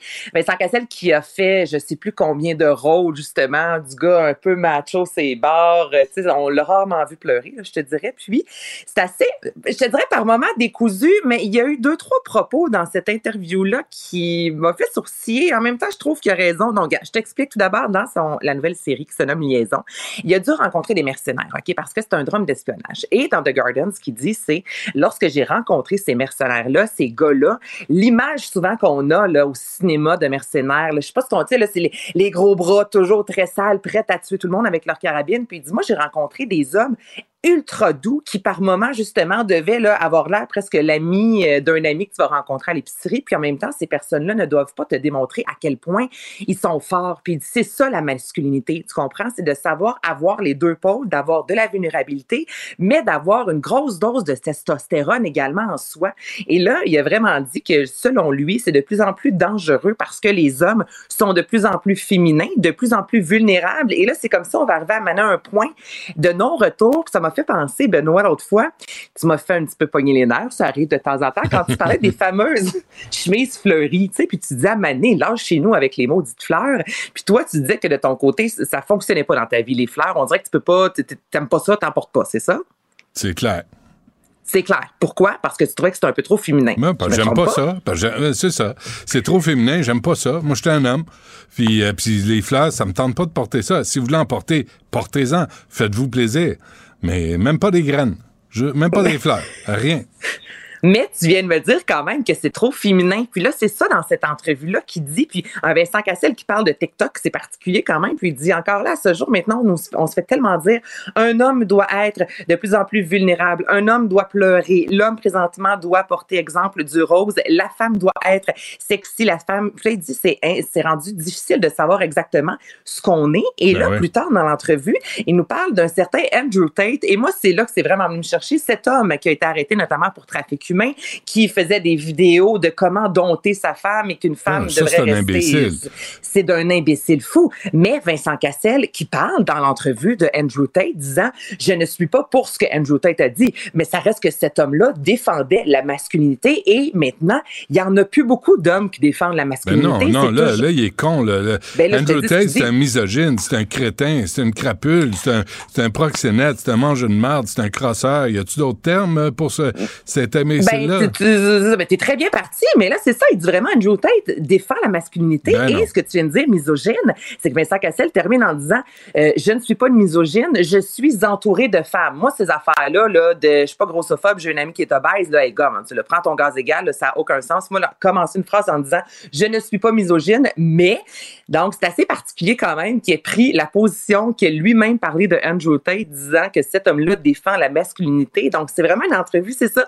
C'est bien particulier de voir un Vincent Cassel qui parle de masculinité avec Andrew Tate et que les hommes sont trop vulnérables. Je, je sais pas, c'est pas la personnalité que j'aimais le plus, Benoît, puis en lisant ça, euh, Ça, je l'aime hein? encore moins. Non, eh, eh, exactement. Non, il, a manqué une belle occasion Mais il y a comme une ligne, là. Tu sais, c'est comme. D'abord, si on devient trop féminin, vous allez nous pousser en bas du lit à coups de pied dans le dos. Tu sais, vous allez être tanné de nous voir la face. Puis là, tu sais, de nous entendre pleurer puis nous apitoyer sur notre sort. C'est pas vrai, là. Vous voulez qu'on soit résilient. Vous voulez qu'on soit un peu fort, qu'on soit, qu'on joue un certain rôle dans, dans le couple. Puis en même temps, tu veux pas de misogyne, euh, tu sais, qui s'en prend aux femmes, qui diminue les femmes. Il y a il y a comme un bon sens qui est perdu. Ben, puis en même temps, Benoît, moi, je suis juste tannée qu'on se pose la question, c'est quoi un vrai homme? On se pose, puis là, c'est vrai qu'il y a eu toute cette masculinité toxique, là, donc je pense qu'on a voulu Ben ramener puis ça. on n'en veut pas de en- ça non plus. On n'en veut pas non plus, mais cette pression-là, c'est sur vous, mais beaucoup moins sur les femmes. C'est rare qu'on dit, c'est quoi une vraie femme? Est-ce que la vraie femme doit tourner le gazon? Est-ce que la vraie femme doit absolument avoir des faux ongles? Est-ce que la vraie femme, Mais elle pire, droit d'être... Anaïs, la que- non, mais c'est pire pour les femmes parce que là, on, on pose des questions sur l'identité même de la femme. C'est vrai, Qui, est une raison. femme, tu sais, je veux dire, c'est, on va loin, là, dans toutes ces réflexions-là. Je pense qu'on a trop de temps de libre. Ben, je dirais pas trop de temps de libre. Je pense que c'est important de parler parce qu'en ouvrant la discussion, des fois on est rendu trop loin, mais on va revenir. Justement, il y aura peut-être un pas derrière qui va s'effectuer un jour. Mais je trouve juste que là, cette fameuse question-là de qu'est-ce qu'un vrai homme, qu'est-ce qu'une vraie femme, là-dessus, il n'y a pas tard, ça, Vincent Cassel, et ce n'est pas le tout. On est une bonne gang à se poser la même question. Ben oui. À Mané, je veux dire, vulnérabilité, pas pas de vulnérabilité, des muscles, pas de muscles, du poil, pas de poil. Pouvez-vous juste, on peut-tu juste se sacrer patience un peu, là? Puis je trouve que c'est, ça, vient me chercher, là, ces fameuses questions-là. Bon. Voilà. Euh, et- Mais Andrew Tate, t'en parles pas dans une entrevue. C'est pour Non. ça que je voulais t'en parler. Non, donc aucune référence. C'est le genre de, de proxénète misogyne. De... Hey. Non, non, il y a. il y a- il- il- je suis d'accord avec lui, là, non, c'est comme pas un Vincent. porte-parole. Non, pas en tout. Vincent. Vincent. Voilà. Allume, Vincent. Comment, Vincent? Vincent. Ah ouais, mon Vincent. T'es trop riche, Vincent, là. Tu te regardes trop de nombril, là. Tu comprends pas ce qui est- c'est quoi la réalité. Euh, et euh, t'as trouvé un un- un- une antiquité, là.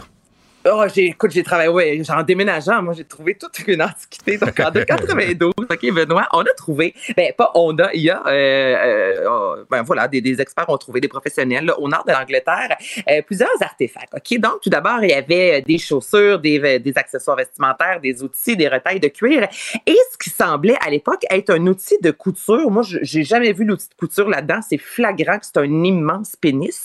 Mais bon, en 1992, on se disait, c'est en bois, c'est un outil de, cou- de, de, de, de couture. Voilà. Et là, à ce moment-là, il y a des, puis ça fait longtemps, on est dans les années 90, il y a depuis sept ans, c'est exposé dans une université, puis les scientifiques se disent, il me semble que c'est pas un outil pour faire de la couture, cette affaire-là. Donc, après avoir fait quelques recherches, et on sait à quel point les phallus dans l'Empire romain, c'était hyper important. C'était considéré comme protection de la malchance. Donc, sur les maisons, il y avait des phallus, il y avait des mini-pénis qui étaient sculptés dans des os, puis là, tu te mettais ça comme collier. C'était vraiment, euh, au-delà de sexuel, c'était pour la malchance. Non, mais c'est vrai. Écoute, les murs de maison avec des gros phallus, moi, je trouve ça extraordinaire. Et là, on s'est rendu compte que... euh, non, mais c'est- Benoît, c'est drôle. Là. Oui. Et quelle maison? Ah, le gros pénis vert. Tu sais, c'est comme, c'est clair que c'est là qu'elle habite. Non! J'ai dit ça. Je vais continuer ma. J'écoute. Je, Vas-y, j'écoute. je l'ai échappé là-dessus. Je suis désolée. Donc, finalement, on s'est rendu compte que ce n'était pas un outil de couture, mais Non. que c'était un euh, vibrateur en gros bois parce que c'était vraiment la taille d'un pénis, donc aux alentours, parce qu'on sait qu'à l'époque, les pénis, ben, euh, c'est ça. On, on y reviendra toujours à ce fameux 4 pouces-là. Ben, allez voir ça, c'est dans le sac de. Non, un petit peu plus gros, mais c'est dans le sac de chips. Puis je veux dire, mais Benoît, c'est c'est violent en bois comme ça, là. C'est Mm. incroyable de penser. Non, mais si vraiment cet objet a servi, c'est pauvre personne qui s'est introduit ça dans son corps, sincèrement, Ben oui. en bois comme ça. Ouais, donc allez Est-ce voir qu'il y avait du chips, papier sablé à l'époque, tu sais, pour enlever les Ben écharpes et tout ça? Je pense qu'avec la roche, c'est avec la pierre, il y a quelque chose à faire, mais c'est Pour quand même. le bois, hein? Ben oui, mais là, c'est quand même super spécial de trouver comme ça des phallus en bois qui datent de l'Empire romain, Ouais. ayant servi à la sexualité. Ouais. Tu sais, il y a l'expression langue de bois, mais là, ça, c'est une autre Ça affaire. là. autre. Ça, oui, ça, c'est dangereux. Je vois pas avec ça. De toute façon, c'est une autre époque, hein, c'est il y a 2000 ans. C'est une On a passé à autre chose. En Ah. plastique, pétrole.